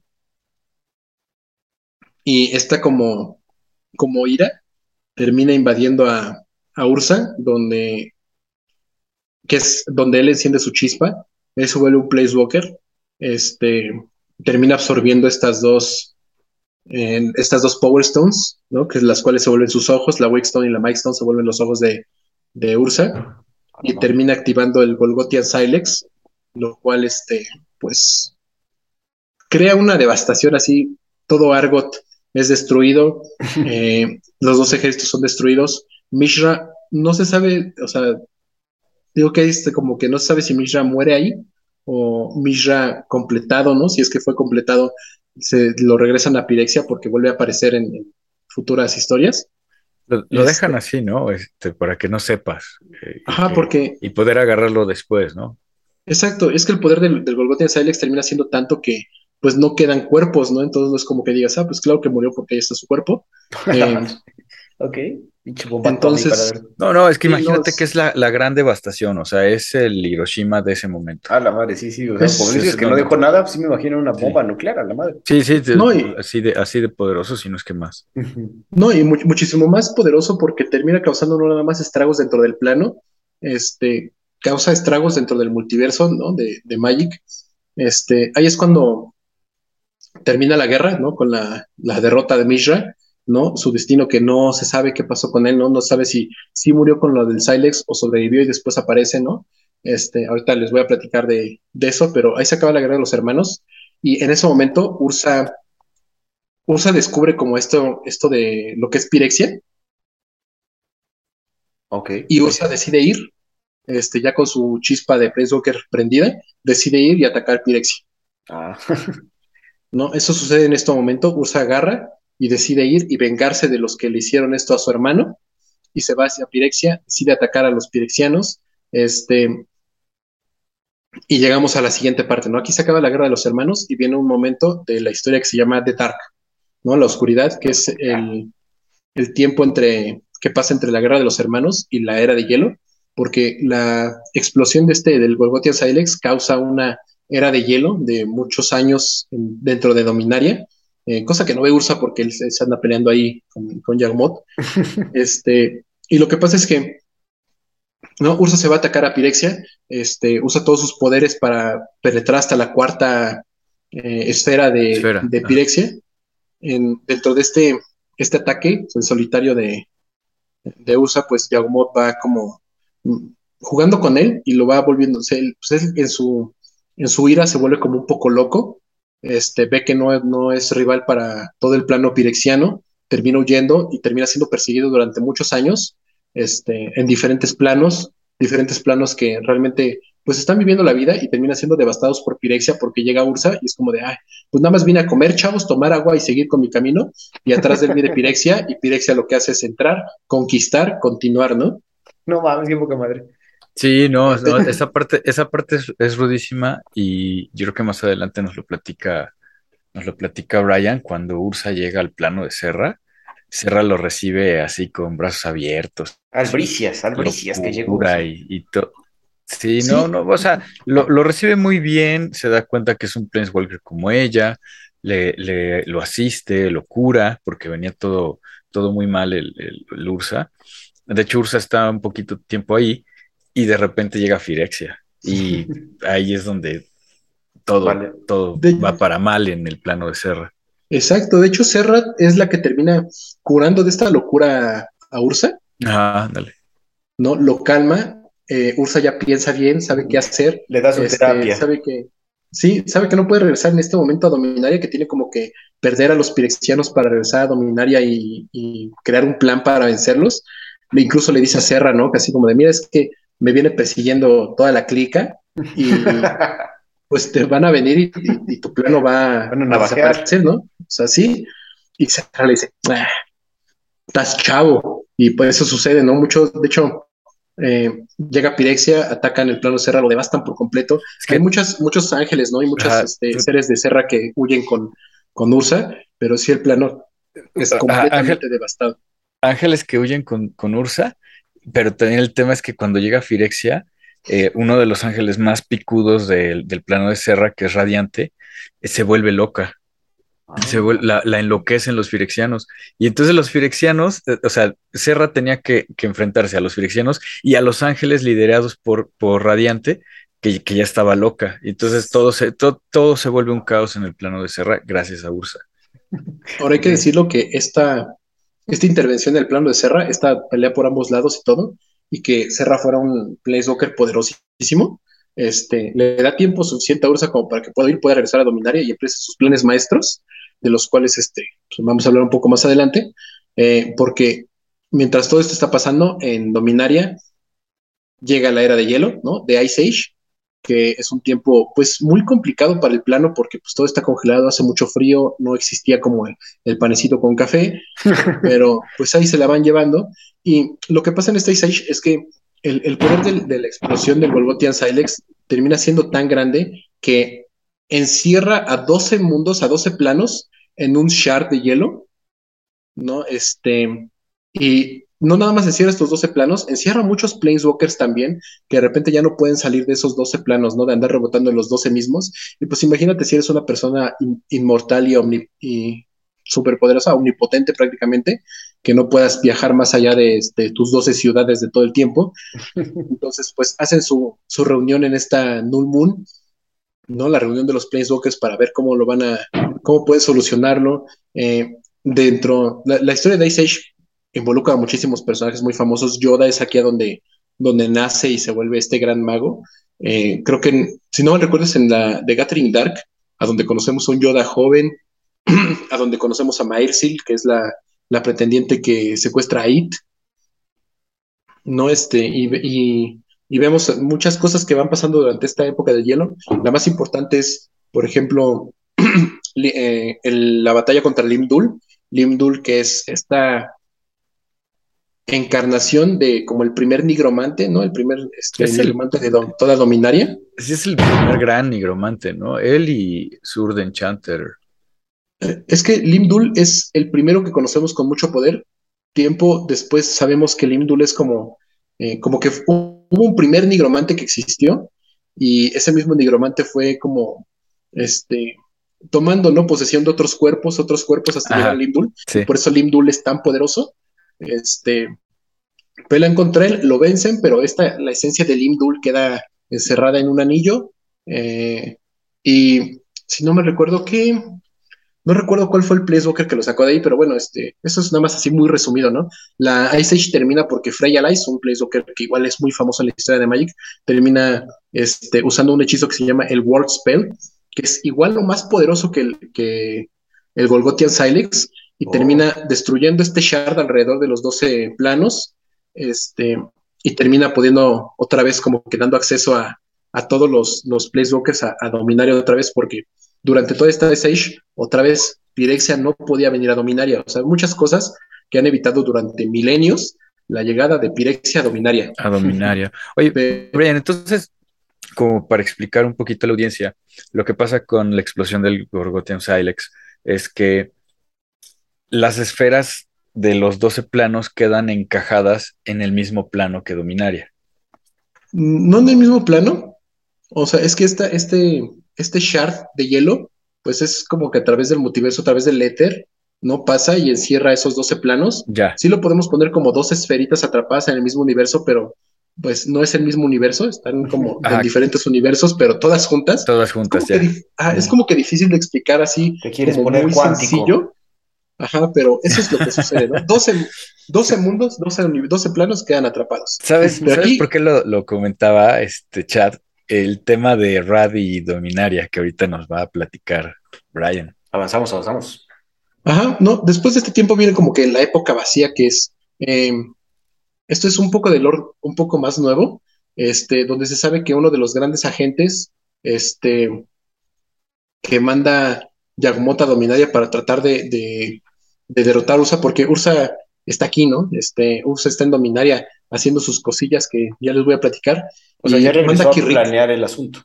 Ajá, ¿no? O sea, sí son cientos de años que pasa Ursa planeando como cómo vencer a, Pirexia, pero en esta época vacía, que no se sabe muy bien qué pasó, eh, y, y, más porque es este tipo juego de viajes en el tiempo como Endgame, que sí pasó y no pasó. Entonces, este, Conocemos a Kirik, Kirik, el cual lo hemos visto en cartas como el hijo de Yagmoth. Este, lo manda a destruir Tolaria, Tolaria que es la academia que funda este, Ursa para educar magos y hacerlos tan poderosos para poder pelear contra Pirexia. Este, llega a, Tolaria, la destruye por completo, o sea, logra, logra destruir la, academia de Tolaria, o sea, sus planes completamente que los logra. Durante ese tiempo es cuando Ursa crea Karn. Karn es creado como eh, un golem de servicio que le incrustan el corazón de Sancha. Sancha era un tipo de sleeper agent. Los primeros sleeper agent de Pirexia eh, eran todos iguales, entonces era muy fácil saber que eran este, sleeper agents, que no eran como gente de, aquí, todos idénticos, estaba muy raro. De hecho, este, este fracaso con los sleeper agents, este, Ursa se lo culpa, este se lo culpa a Gix y lo manda a ser torturado durante mucho tiempo. ¿No? Ya sabemos que a, Yagmoth le gustan ese tipo de cosillas. Este, y lo que hace Ursa es que crea este, a este golem con un corazón, eh, lo hace de plata porque resulta que la plata como que funciona muy bien, es, todos sabemos que es el mejor conductor, entonces funciona muy bien para viajar en el tiempo a través de los planos, etcétera, y lo manda en una máquina del tiempo a Tolaria a evitar esta cosa, a evitar que Rick lo haga las suyas, lo logra, pero pues la máquina del tiempo en la que él viaja pues termina explotando y crea una devastación temporal en Tolaria horrible, ¿no? Porque tiene zonas de repente de Tolaria a donde pasan 10.000 años en un segundo, este, y zonas a donde es todo lo contrario, ¿no? Donde este, el tiempo, pasa, muy lento. Además, salió peor. Pues así, creo, Sí, crea unas burbujas horribles. De hecho, este es también uno de los grandes rifts de tiempo que en, un futuro van a ser muy importantes.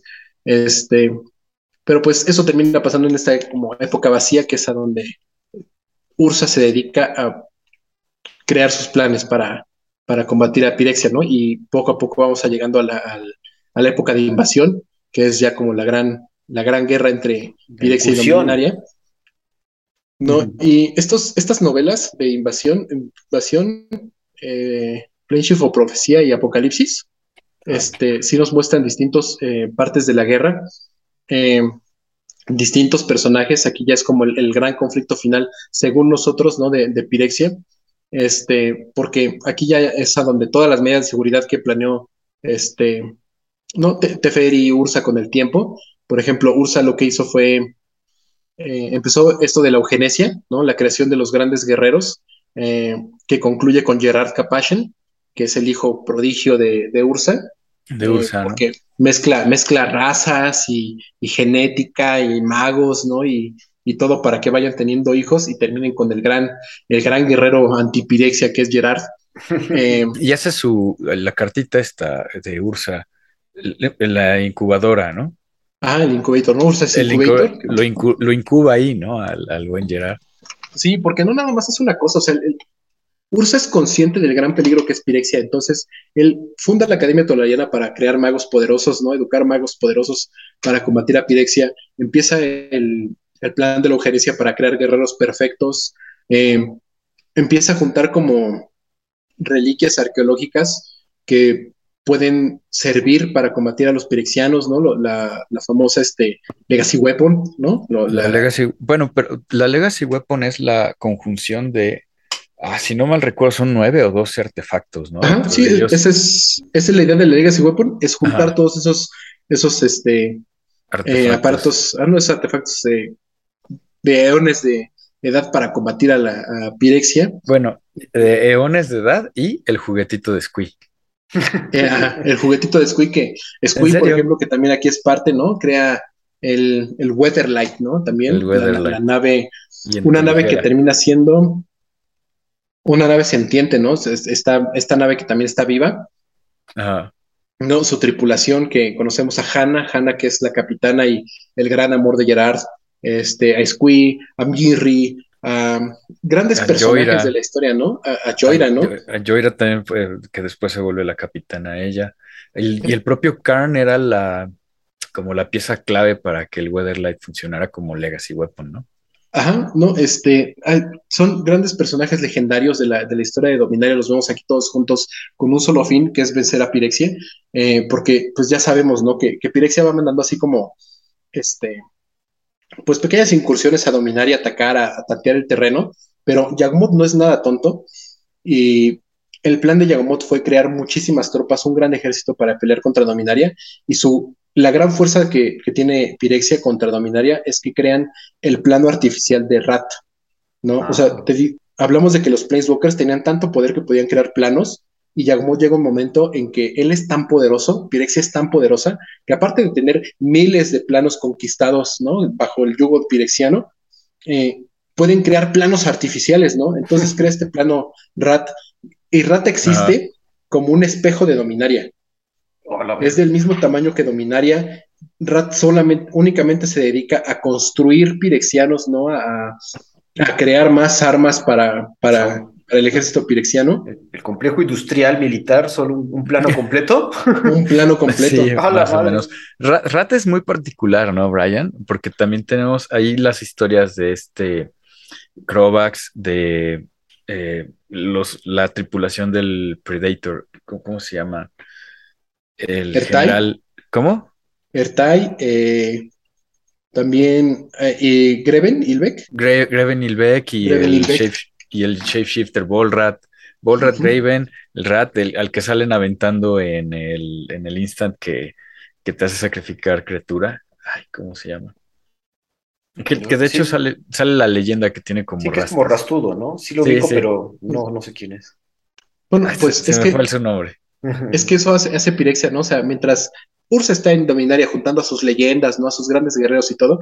Y te está haciendo lo mismo en Rat, o sea, él creó su plano para hacer esto.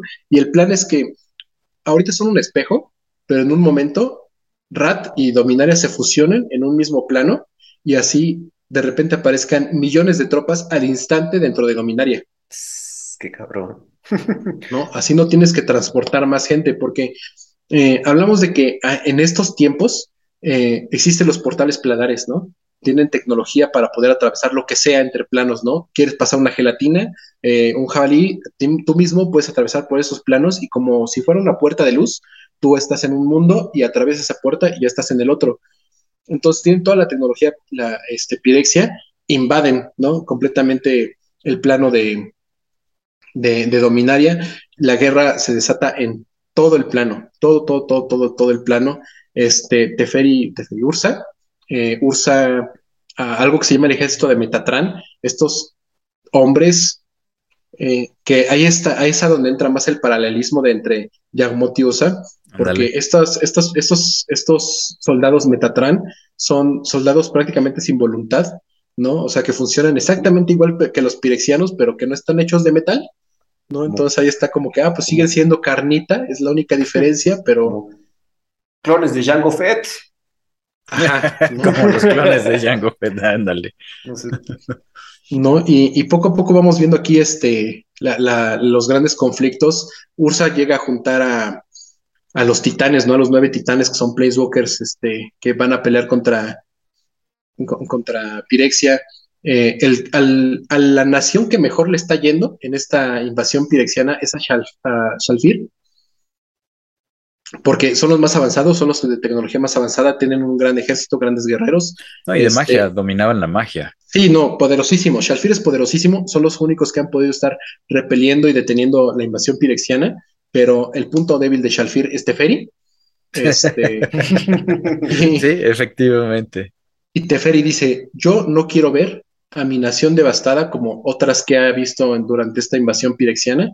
Y Teferi decide usar una magia muy poderosa y crea lo que hace es fasear, ¿no? O sea, sacar de la existencia no deja de existir, pero ahí está y no está al mismo tiempo que Shalfir. hace una burbuja temporal, ¿no? Este, hace el face out de, de Shalfir. Paga cuatro manás y. Ajá. Protections. Son tres manás. Ah, tres manás, Teferis Protection. Ya se Teferis Protection, exactamente. Y desaparece Shalfir, pero, y una parte de Sheep. perdona que te interrumpa, Chad.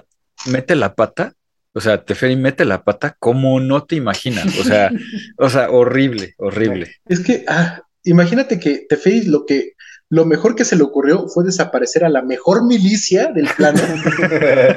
a la madre, sí tiene toda la razón, güey. O sea, para, que. A la élite, pues, así aquí a los marines de élite, vámonos.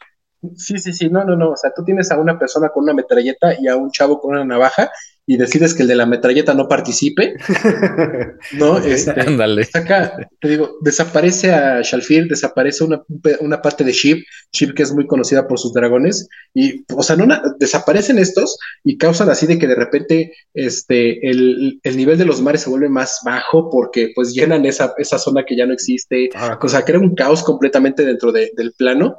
Ursa se super enoja con Teferi con obvias razones, Teferi justifica todo esto con que estaba chavo, ¿no? Y no sabía lo que hacía, pero, o sea, por Dios, ¿no? No, hace esto y se mete en muchísimas más broncas. Eh, llega un momento en que, pues, Pirexia está ganando, ¿no? Pirexia está ganando la, invasión contra Dominaria. Eh, ahí atacan incluso a Hanna. Hanna la llegan a herir y cuando la intentan curar descubren que está infectada con la enfermedad pirexiana, que es esta eh, como fitisis nueva, que es este Glycerin Oil que se mete en su sangre y que no tiene como vuelta atrás. Hannah va a morir sí o sí. Bueno, va a morir o va a ser completada, ¿no? sí, termina muriendo. Es algo, es un golpe muy fuerte para Gerard. Este, cuando pasa esto, porque eh, Ursa, Ursa, aquí se, presenta mucho como el gran salvador de Dominaria, pero al mismo tiempo es un gran villano en esta en esta parte de la historia, porque eh, incluso crea unos trajes, ¿no? Unos mechas para los Placewalkers, para los nueve titanes que había eh, convocado para pelear contra Pirexia, y estos mechas incluso tienen el mecha principal de Ursa, tiene como un botón que lo que hace es absorber la chispa y matar a su a, la persona que tiene dentro. Ah, no mames. piloto, por si, por Sí, si acaso, ¿no? Ursa- es que Ursa estaba bien loco. Por si se pues sale por si de repente veo que este Planeswalker está perdiendo, pues absorbo su chispa, absorbo su poder y ñam, yo lo mato. Ese no. Está loco, ¿no? Y al ver que va perdiendo la guerra, Ursa va a buscar rendirse ante Yagmoth, no viaja a Pirexia, eh, está igual, entra como que con un poco de locura. Aquí es a donde tiene visiones de, de Mishra. En- te cuentan que se encuentra a Mishra, ¿no? Atado eh, en una de las esferas pirexianas, eh, que había sido torturado por lo que ya sabemos son milenios, ¿no? O sea, desde que pasó la guerra de los hermanos. Eh, no se sabe si este es un, el Mishra de, de veras, eh, si es una creación pirexiana para también como, pues, debilitar a Ursa, o si es algo que se imagina Ursa, ¿no? No, no queda muy claro eso, por eso te digo que el destino de Mishra termina siendo un poco incierto, tal vez ahorita nos lo resuelvan con, de una mejor manera, pero esta visión sí hace que, que Ursa pues que entre como un poco más en la desesperación, porque él cuando eh, está en Pirexia se maravilla con todos los avances, es muy fan de los artefactos, ¿no? Entonces obviamente va a ser fan de lo que está pasando en Pirexia. Y mientras esto está sucediendo, por su parte, Gerard Capachen este, también intenta hacer un trato con Yagmoth, a donde pues le pide, ¿no? Que él se une de, no, pues típico hijo de Ursa, eh, también es un traidor y dice, pues yo me voy a unir a tu, al bando de Pirexia si tú revives a Hanna, Ah, pues sí, el amor. ¿no? Y, Urs, y Yagmoth, pues como que ahí, es, este fue como el, el, el punto de debilidad de Yagamoto, el error que cometió porque se quiso ver muy avaricioso y en vez de decirle a Ursa y a Gerard como sí, vénganse los dos, dicen no, no, no, no, no. Los dos se van a agarrar a golpes y el que sobreviva se va a hundir allá a Pirexia, ¿no? Crea esta, crea esta Pirexia en arena donde eh, Yagmoth saca como copias de él mismo, como si fuera el público, o sea, todo el público son, son Yagmoths, ¿no? Te digo que ya él, él está muchísimo más allá de, del plano físico, este, es como una deidad de, de Pirexia, Ah, sí, claro. este, y pues se hace pelean. que Ya- Yagmoth es el centro de Pirexia, ¿no? Ajá, Yagmoth, en, en el centro de este plano de Pirexia. Donde podías controlar todo el plano, poco a poco va perdiendo su humanidad y se vuelve pues uno con el plano, Ajá. pero al mismo tiempo sí puede tener cuerpo físico, ¿no? Este, entonces, pues, Tiene- por eso se vuelve como inmortal. Ajá, tiene como avatares, ¿no? Entre comillas. Ajá, o sea, él, él se puede manifestar en cualquier lado como él quiera, ¿no? Y en este momento él decide ser el público para ver la gran pelea entre Gerard y Ursa. Eh, Gerard termina ganando, termina decapitando a Ursa. Bueno, porque Este- Ursa le dice, ¿no? Este, ¿sabes qué? Esto no tiene solución. Eh, Córtame la cabeza y llévatela. Porque Sí. le, le dice, córtame la cabeza y llévatela. Porque él traía los ojos, las, La- las la- Power Stones, que eran clave para activar la, la Legacy Weapon. La Legacy Weapon. Porque todo esto es a grandes, o sea, to- todo esto que les estoy contando es en la historia muy, muy resumida, porque las novelas te amplían muchísimo más. Vemos a, reencarnaciones de dragones, Elder Dragons, este, vencer pirexianos. A Nivea, Eh, ¿no? Y a Ixidor. A No, eso, eso es, eso es después, eso es después de la invasión. Ok. Este, no, pero es, o sea, muchas cosas están pasando alrededor del plano. Eh, uno de los que, por ejemplo, algo que, a- que, que- que a mí se me hizo muy padre y que al mismo tiempo como que de ahí me entristeció mucho fue eh, la muerte de Barrin. Barrin era como un aliado de Ursa, un, un mago increíble, ¿no? Que iba como La, para histo- ser... la historia de eh, Barrin es preciosa, sí. Sí, iba- él iba a ser como un segundo Yoda, pero tiene su familia, su familia es asesinada, eh, principalmente su hija por pirexianos, y dentro de esto él agarra y termina usando su poder máximo y termina haciendo otra explosión tipo Gorgotian Silex, a donde arrasa, ¿no? Este, con un- una parte del ejército pirexiano, ¿no? Un- algo que vemos muy ejemplificado en la carta Obliterate. En la- ah, justo iba a decir, y, y si buscas la original, la, la ilustración original de Obliterate, el flavor text habla de la venganza de Barry, Ah, Sí, ilustrada de hecho- por Walker. De hecho, la, la escena de la muerte de Barrin, o sea, se está viendo desde el Weatherlight como alguien está devastando a través de las líneas de pirexianos.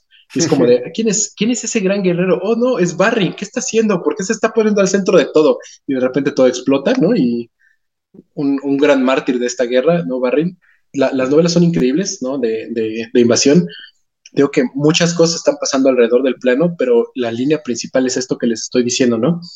Este, donde Gerard termina, pues por idea de Ursa, decapitándolo. Eh, Gerard termina reclamando su premio, que, este, que es Hannah revivida, y lo que hace Yagmoth es darle como una máquina ahí que se parece a Hannah, y pues Gerard se super ofende por esto porque pues no es lo que él pidió y termina regresándose a pelear con ¿Qué es esto? de Dominaria. Sí, no, está atroz esto. Tristísimo, sí, atroz, como dice Brian. Y muchísimo, muchísimo pasa. O sea, también las persecuciones y la pelea entre el Predator, que es el Weatherlight de Pirexia, ¿no? Este. Increíble, la, guerra. Cuando Krovax se sube a la tripulación, ¿no? Ajá, y que los viene persiguiendo el Predator y el. Sí, no. O sea, muchas cosas pasan, muchísimo está ahí relacionado. Este. No, pero Gerard termina llegando acá y lo que termina pasando es que Yagmoth dice, ya es momento de que yo vaya y ponga fin a esta guerra por mí mismo. Y Yagmoth se manifiesta como una nube de muerte, la Death Cloud. La Death este, Cloud. Una Death Cloud en Dominaria. Una nube de muerte que cuando aparece en Dominaria mata más gente que lo que había matado la guerra hasta ese momento. A la madre. ¿No? Él, solo termina así devastando una gran parte de Dominaria, pero fuerte. ¿No? Este terminan como tratando de descubrir cómo vencerlo y se dan cuenta que la Null Moon, esta segunda luna que existía en, Dominaria, no es una luna natural, es una luna artificial, este, lo cual si vamos conectando puntos nos damos cuenta que es esta misma, eh, esta misma controladora de cañonas y que absorbía mucho poder que acabó con el Imperio ah, Tran, con la Null Sphere. ¿no? La ah, Null Sphere termina siendo la Null Moon y durante miles de años lo, que, lo único que estuvo haciendo ahí en órbita es absorber mana blanco. No mames, qué cabrón.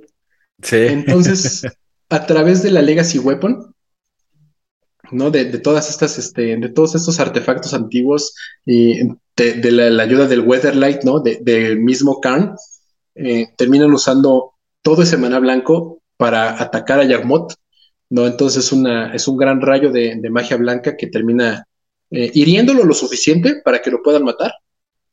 ¿No? O sea, te estoy hablando de que miles. Porque lo matan en, en Urborg, ¿no? Ajá. O sea, te estoy diciendo de que miles, miles y miles de años de absorción de energía blanca eh, no fueron suficientes para matar a Yagmoth, nada más como para debilitarlo lo suficiente. Este, terminan asesinándolo en Urborg, lo cual corrompe la tierra horrible, ¿no? Estos pantanos de por sí que estaban así, este, asquerosos, terminan con una corrupción horrible por la muerte de Yagumoth en ese lugar. Eh, y Pirexia se queda sin cabeza, Pirexia se queda sin eh, la entidad que controla el plano. Es aquí cuando vencen por fin a, Pirexia y todo el mundo celebra. Y con la muerte de Yagumoth acaba la época de invasión y lo que creemos que en ese momento es el fin de los pirexianos. Huevos. Buenísimo. Sí, ¿no? Y hasta aquí, hasta este punto, nosotros creemos que ya tuvo un fin esto, ¿no? Eh, sabemos que hay muchos planos dominados por Pirexia, pero pensamos que Pirexia es este. Eh, es este ser, ¿no? Este ser vivo que sin cabeza no funciona. Y más o menos eh, así pasa porque por el lore, el lore nuevo que está saliendo, sí se ve como que muchos planos, ¿no? New Capena es un gran ejemplo, pudieron ser liberados de, de la influencia pirexiana porque pues ya no existía esta conexión con el plano principal y porque Yaumot ya estaba muerto, ¿no? Ah, con razón. Eh, porque ya, ya los tiempos que pasan entre esto y lo más nuevo no son tan claros, no, no son como esto pasó hace 50 años, hace 100 años, pero sabemos que muchas de las personas que estuvieron vivas durante el imperio, el, tiempo de invasión, siguen vivas ahorita.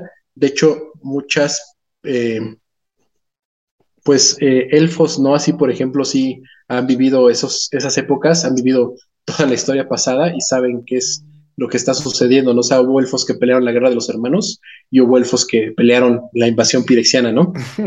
los eternos elfos, cabrones. Ajá, y así, y así este, sucede. Ay, el de la carta que me gusta empieza con e, el, el Adamris. Al Adamris le tocó un chorro de, un chorro de este historia. Sí, de hecho, el, Adamris, si no, si no estoy mal, muere en, la invasión pirexiana. En, la invasión, pero le tocó, le tocó ver la guerra de los hermanos. Sí, le tocó ver la guerra de los hermanos, vivir, creo que la batalla de Argot, Ajá. este, y morir aquí durante la invasión pirexiana. Hay muchos personajes que, que mueren aquí, eh, y muchas cosas que suceden, ¿no? Porque, pues, vimos aquí a Teferi hacer su, es- su cagadero, ¿no? O sea, sus, sus tonterías, porque sí, ah, un genio, ¿no? Un genio Teferi. Este, creo que es el Planeswalker más menso que existe en ese momento. Eh, Pero- estaba chavo, déjalo. Sí, pues de ahí pasamos, acaba toda esta, esta gran amenaza del multiverso Pirexia, pues, es lo que pensamos, y con el, con el fin de esta, de esta época de la invasión, pasamos a otras historias dentro de Dominaria, ¿no? Pasa más tiempo, suceden otros, otros asuntillos por ahí, y llegamos como a otro de los grandes momentos de la historia de Dominaria, que es la llegada de Carona, ¿no? Pasa que eh, Karn, Karn volviéndose un Placewalker, eh, creo que es, el único Placewalker que no era un ser vivo, ¿no? Que dentro de la definición de Planeswalker está ahí medio raro porque Karn no debería de ser un Planeswalker y es un Planeswalker porque termina como que absorbiendo este, pues la, toda la Legacy Weapon, todo estas dos, la Weak Stone y la Power Stone también se incrustan en, en, en Karn, que recordemos que la Weak Stone y la Power Stone tienen como la esencia de Glacian, Ujú. ¿no? Desde Detran, ¿no? Está medio como la, lo que quedaba de la chispa de Ursa terminan siendo co- parte de, de Karn, y así se vuelve un Planeswalker. Y Tiene Karn el también corazón crea de, de Sancha, ¿no? Que es lo el que la corazón de parte, la parte orgánica que le permite moverse entre planos, siendo parte él de, de plata, que, que se supone que estaba hecho para eso. ¿no? Ajá, es, es lo que permite que él sea un Planeswalker, que tenga estos grandes poderes, ¿no? Los cuales pues, me decepcionó mucho del personaje de Karn. No, ya sabemos que Karn es tan poderoso que crea el plano de Argentum, que después se vuelve Mirrodin, que después sabemos qué pasa con él. Y este, Karn lo que hace es que crea, él dice, yo voy a estar echando ojo en Dominaria y en otros planos, porque yo en mi plano nuevo que creé matemáticamente perfecto, como que necesito, pues, seres vivos, ¿no? Alguien que viva aquí y crea estas cosas que se llaman los Miraris, que son sondas para explorar eh, mundos Ajá. Deja un, deja un Mirari en, en Dominaria y ahí, pues se dan, la gente que está, que lo encuentra descubre que el Mirari es un gran catalizador de maná, ¿no? Aquí ya la magia empieza a tomar un aspecto muy importante dentro de la vida de, toda, de todos los seres vivos de Dominaria. Y este, este Mirari se lo pelean distintas facciones. Este, la Cabala, que sabemos que es un como culto a, a ciertos demonios, ¿no? Principalmente Belsenlock, que es como el gran demonio que, con el que hizo Liliana un contrato.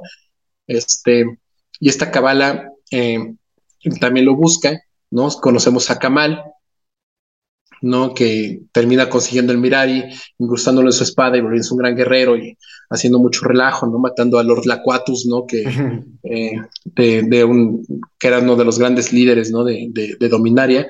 Eh, pero lo importante aquí es que eh, Kamal tiene una hermana que se llama Yeska, una hermana que se ve corrompida por la Cabala y tenemos al gran eh, líder de la Cabala, El patriarca. que- el patriarca, que tiene un poder muy especial, que es como el toque de Midas, pero en vez de convertirte en oro, te pudre. Entonces, Ah, bueno. cualquier cosa viva que toque Sí, sí. el, el patriarca se pudre instantáneamente, ¿no? O sea, se echa a perder Ujú. en, en segundos y se vuelve polvo. No puede tocar nada. Page termina siendo, absorbiendo este poder del patriarca y termina siendo como el patriarca. De hecho, tiene una relación bastante rara, ¿no? A donde, este, cuando, por ejemplo, ellos se besan, se, sus poderes de putrefacción se cancelan, pero al mismo tiempo sí funcionan entre ellos. Entonces, como de, ay, qué sabroso dolor, ¿no? O sea, algo, algo muy raro ahí descrito en las novelas, ¿no? Entre Page y el patriarca. Este, y toda esta historia se centra en, en Ixidor. Eh, hay un coliseo en Dominaria donde la gente va a pelear por dinero y todo, y diversión. Y Ixidor tiene una esposa que se llama Nivea, como las cremas. ¿Cómo que lo escriben? Es un ángel, Ok. ¿no? Porque aquí este, lo interracial está, pero duro. ¿no? Nivea. Ajá, o sea, de, de nivel no te dicen que sea un ángel, pero, pero bueno, parece un ángel. Parece. Pues tiene, al- sí, mira, sí tiene alas de ángel, está hermosa como un ángel y tiene poderes de ángel, yo voy a decir que es un ángel. Pero acuérdate que era, ella era ilusionista igual que Ixidor. Ah, Ixidor, eh, eh, re- realmente la pareja de Ixidor Nivea en el Coliseo era como Ixidor el ilusionista y Nivea la gran guerrera, Ajá, ajá, pero ajá. pues llega un momento en que eh, ellos son tan buenos en aquí y pues alguien se quiere divertir y terminan peleando Paige contra, eh, nivea a Ixidor. Y pues Nivea cuando se va al sobre sobre Page, pues Page nada más levanta un dedo, toca a la niña y pues la pudre, la mata al instante, cosa que causa un gran poder, problemas psicológicos a Ixidor, este, que se vuelve un poquito loco y que se va a vagar por el desierto y todo. Y aquí es a donde empieza esto del regreso de los Numena, estos grandes asesinos de los Elder Dragons. Oh, empiezan a reencarnar, empiezan a reencarnar de distintas maneras. Y el mago azul termina, eh, porque Ixidor en sus viajes por el desierto como que empieza a escuchar voces y termina siendo como que el... Como vehículo, ¿no? Ajá, el vínculo de este mago, este Numena mago azul, este, y llega un punto en que Isidor, así como Mishra en el pasado, entre sueños y todo empieza a crear cosas y pasan de ser ilusiones a creaciones que él hace completamente con su mente. eh, Isidor crea pues su, casa, ¿no? Y después crea ejércitos y después crea a, no, pero, Croma. según recuerdo en la novela, lo primero que creas a, a Croma, o sea, y en su locura y en su divague en el desierto, se, acuesta, se duerme y cuando despierta tiene a, Croma a un lado. Sí, porque de hecho ni sabe cómo lo hizo, pero crea a Croma. Ah, exacto. De hecho, a Croma es como un espejo de Nivea, porque creo que tiene la misma cara. Sí, tiene la Al igual que, que Mishra en, sus momentos, en, dentro de un sueño, crea a este ángel y pues se va a la guerra contra la cabala, ¿no? Y se empieza a pelear y pues tiene, es muy poderoso, ¿no? Este, esta, esta persona Exidor. Y en una de esas peleas, eh, creo que su primer enfrentamiento, Carona, este Page, se pelea contra Croma. Eh, Page le arranca las piernitas, después este Exidio se las repara con unas piernitas de guepardo, creo que es, le pone unas, Primero, unas piernas de pantera. pero la primera, la primera reparación fueron de pantera y luego ya en la locura Acroba se pone unos picos para piernas. Sí, porque ya este, todo esto está pasando mientras este, aquí Kamal está buscando como que el mirar y salvar a su hermana, ¿no? Pensando que esa espada que dejó encajada en, Lord Laquatus con un mirar y pegado puede ayudar a salvar a, su hermana Paige. Y este, pues mientras todo está sucediendo, se pelean, eh, Kamal llega al encuentro, termina este, atacando a, a Paige, y así como ataca a Paige, también ataca a Chroma, y el poder del Mirari termina como fusionando a las dos, a Chroma y a Page, eh, y termina creando a Carona. Y Carona es, es un problema para todo, el, para todo el plano de Dominaria porque Carona es una encarnación de maná. ¿no? Es un avatar completamente hecho de puro maná.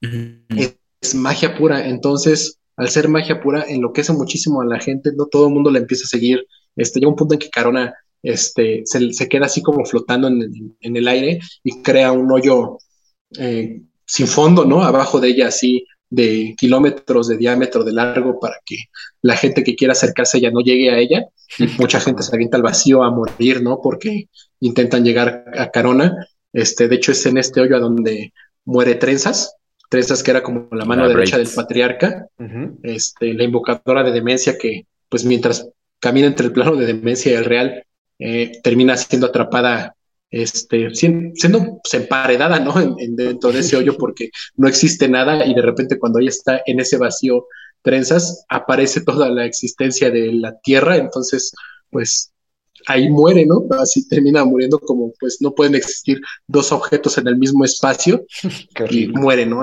Ahí siendo emparedada. Y algo, algo que está muy padre dentro de toda la historia de Carona es que Carona puede caminar entre planos. Ah, no es una Walker, es un ser que puede caminar entre planos y dentro de esos así como que buscando a dónde, termina llegando a un plano muy oscuro que tiene como tintes metálicos, a donde una voz la llama y le dice que se quede ahí porque ahí pueden hacer un buen uso de su maná. Se especula que eso era como lo que había quedado de Pirexia. Ah. Y Carona dice, no, aquí suena como que este lugar es malvado, me voy. Termina regresando a Dominaria, termina siendo este, pues no asesinada, o sea, termina siendo como que separada, termina ya con Carona volviéndose una persona, ¿no? Este, el fin de Carona termina en la resurrección de Yeska, ¿no? Carona pasa de ser Yeska a Page, a Page fusionándose con Acroma, volviéndose Carona y termina volviéndose de nuevo Yeska, la Place Walker por fin, ¿no? Termina, se, termina sabiendo que todo este relajo era como de la chispa de Yeska haciendo tonterías Y pues ya, Jessica termina volviendo a la vida. Eh, Karn regresa por este por Jessica y le dice como de, ah, pues sabes qué, vámonos por el mundo, por el multiverso, yo te voy a enseñar, no, no recuerdo si es Karn, no es otro Planeswalker, pero un Planeswalker llega por ella y ya se van a viajar por el multiverso, mientras Kamal dice, ya sé, estoy harta de las batallas, voy a tomar el Mirari, lo voy a poner aquí a la mitad del bosque, lo cual causa pues un rollo así de que el, bosque se impregna de maná de una manera muy, muy poderosa, hasta que Carl llega y dice, mira, este es mi juguete, me lo voy a llevar porque están haciendo puras jaladas con él, y se lo lleva de, regreso a Argentum. Eh, en estos puntos es cuando sabemos que Carl está teniendo como que algunos eh, pesadillas de que algo puede pasar y se está, empieza a preocupar por su plano eh, que él creó, ¿no? Aquí termina toda esta saga de, de ¿qué es azote, no? Este, Onslaught, donde aparecieron las Fetchlands y acaba la historia de, Dominaria en, tiempo. Em, conocemos otros planos, que es a donde conocemos Mirrodin y ya viajamos por el multiverso dentro de las expansiones de Magic. Y, y regresamos a la historia de Dominaria en la época del Mending, la época de Time Spiral. Y aquí el problema es que cada vez que ha habido un, uh, un no, Dominaria es el centro del multiverso. Sí. ¿No? Este, y los ángeles de Serra le nombran la rueda a Dominaria, ¿no? Porque todo lo que pasa en Dominaria va a afectar a todo el multiverso. Correcto. Entonces, en, en, esta época de Time Spiral, descubren que todas esas tonterías que fueron haciendo durante los milenios pasados fueron creando rupturas en el espacio-tiempo, ¿no? Los famosos rifts, que van a terminar destruyendo todo el multiverso, ¿no? No va a quedar nada vivo en, en, Magic. El que se da cuenta, el que se da cuenta de esto es este Teferi. Y pues llega a ver a Yoira a decirle, pues mira, yo sé que soy un ser omnipotente, que tú por eh, beber el agua sagrada eres inmortal y también tienes milenios de vida, sabes que este problema eh, es muy grande, entonces necesito que me ayudes a solucionarlo. Eh, creo que en el primer libro es a donde conoce a Rada, conoce a Vencer, que son eh, seres de, Dominaria que tienen la posibilidad de volverse Planeswalkers, tienen esa chispa que no ha sido encendida, porque antes en, dentro de la historia de Magic, para encender tu chispa tienes que pasar como por ciertos como traumas o ciertas situaciones que encienden tu chispa y prácticamente es, la idea es como de necesito huir de este plano a otro. Quiero saber qué pedo afuera. Ajá, no, o sea, sí son grandes, grandes, grandes traumas que, que encienden tu chispa, ¿no? O sea, sabemos que la, chispa de se enciende cuando descubre que su hermano no es su hermano, ¿no? Ya es un ser metálico. Eh, la chispa de Teferi, por ejemplo, se enciende porque él queda atrapado en una explosión en la Academia Tolariana y él queda en una burbuja temporal quemándose y lo que fueron así eh, minutos para los que lo rescataron, para él fueron años, ¿no? Entonces ese sufrimiento durante años este, lo, despierta su chispa, este, y así con muchos otros Planeswalkers. Este, entonces, eh, pues aquí estamos dentro del Mending, Vencer y, Rada tienen esta, esta chispa que no ha sido encendida. Y se empieza a buscar cómo, cómo solucionarlas porque empiezan a ver que la desaparición de, Shalfir es un gran rift, ¿no? La explosión de Silex es otro rift. Eh, ¿Qué más? Este, ha causado grandes rifts dentro de la historia. Eh, lo de Barry, ¿no? El Obliterate. Ah, el Obliterate de Barry causa otro rift. ¿no? Entonces como que necesitan, necesitan cerrarse varios. Y lo, de, este, y lo del Weatherlight cuando usan la, Legacy. Cuando usan la Legacy Weapon también causa otro, otro rift. Ah, Freya también agarrando su bosque de un lado y poniendo el otro que no va, también es causa un rift. Este, entonces se juntan muchos Planeswalkers, eh, Teferi, eh, Freya ¿no? Varios este, Planeswalkers se juntan para ver esta solución. Nicole Bolas también. Este, de hecho, Nicole Bolas, eh, algo que no había comentado porque esto dentro del tiempo no es como que muy exacto cuando pasó. Este, uno de los grandes eh, sirvientes de Nicole Bolas era la familia Umezawa, que todos sabemos que viene de Kamigawa. Y Tetsuo Mesawa, un guerrero ciego, termina siendo el que vence a Nicole Bolas con una magia que hace que separe la esencia de Nicole Bolas del maná de Dominaria. Entonces, como no puede acceder al maná de Dominaria Nicole Bolas, no puede tener un cuerpo físico y se queda atrapado ahí en la nada. En el mundo de los sueños, ¿no? Ajá, algo así, porque sigue en Dominaria, pero él no existe en Dominaria. Él está ahí, pero no existe. Y el que, el que termina como que liberando esa esencia y volviéndolo a conectar el maná del plano con, con él, termina siendo Vencer, otro mencito. Otro mencito. Eh, otro mencito, ¿no? Termina liberando a Nicole Bolas. Nicole Bolas también este, ayuda en esto de cerrar los riffs, porque él comprende la necesidad de que si estos riffs no se cierran, nada va a existir, entonces no tiene sentido seguir vivos si nada va a existir, ¿no? Claro. Eh, se ponen de acuerdo, van cerrando estos, estos rifts, descubren que para cerrar estos rifts muchas veces tienen que, que usar un poder tan grande que es necesario sacrificar su chispa, cosa que pasa con, con Rada. Eh, usan la esencia de Rada y su chispa para cerrar dos rifts. Freya la termina también perdiendo su chispa y, si no me recuerdo, muriendo en, dentro de esto. no creo que no muere ahí. Este, si terminan sellando todos estos reviews en el tiempo, Vencer despierta su chispa, se vuelve un Planeswalker. Este, Rara ya pierde esta oportunidad. Y cuando terminan cerrando todos estos rifts, este es, este es como el pretexto de, de Magic para poder crear las siguientes cartas que vamos a ver dentro del juego, porque es hasta Time Spiral que no conocemos las cartas en el juego físico de los Placewalkers. ¿No? Y es que la idea de un Planeswalker es que eran seres tan poderosos que eh, no tenían como sentido, ¿no? Su existencia porque eran demasiado, ¿no? La idea de que un jugador de Magic era un Planeswalker era como es, ese poder, ¿no? El que pues yo puedo agarrar un deck lleno de criaturas, hechizos, porque yo soy un Planeswalker que puede hacer todo eso, ¿no? Entonces, lo que hace el Mending es que les quita esta como... Omnipotencia. Eh, omnipotencia. esta, esta super omnipotencia y los vuelve seres completamente normales eh, que tienen acceso a la magia, porque pues todo mundo tiene acceso a la magia ya, eh, y que apenas sí pueden cruzar, viajar entre planos, ¿no? Porque sí necesitan mucha concentración, necesitan como que acceder a este poder de la chispa.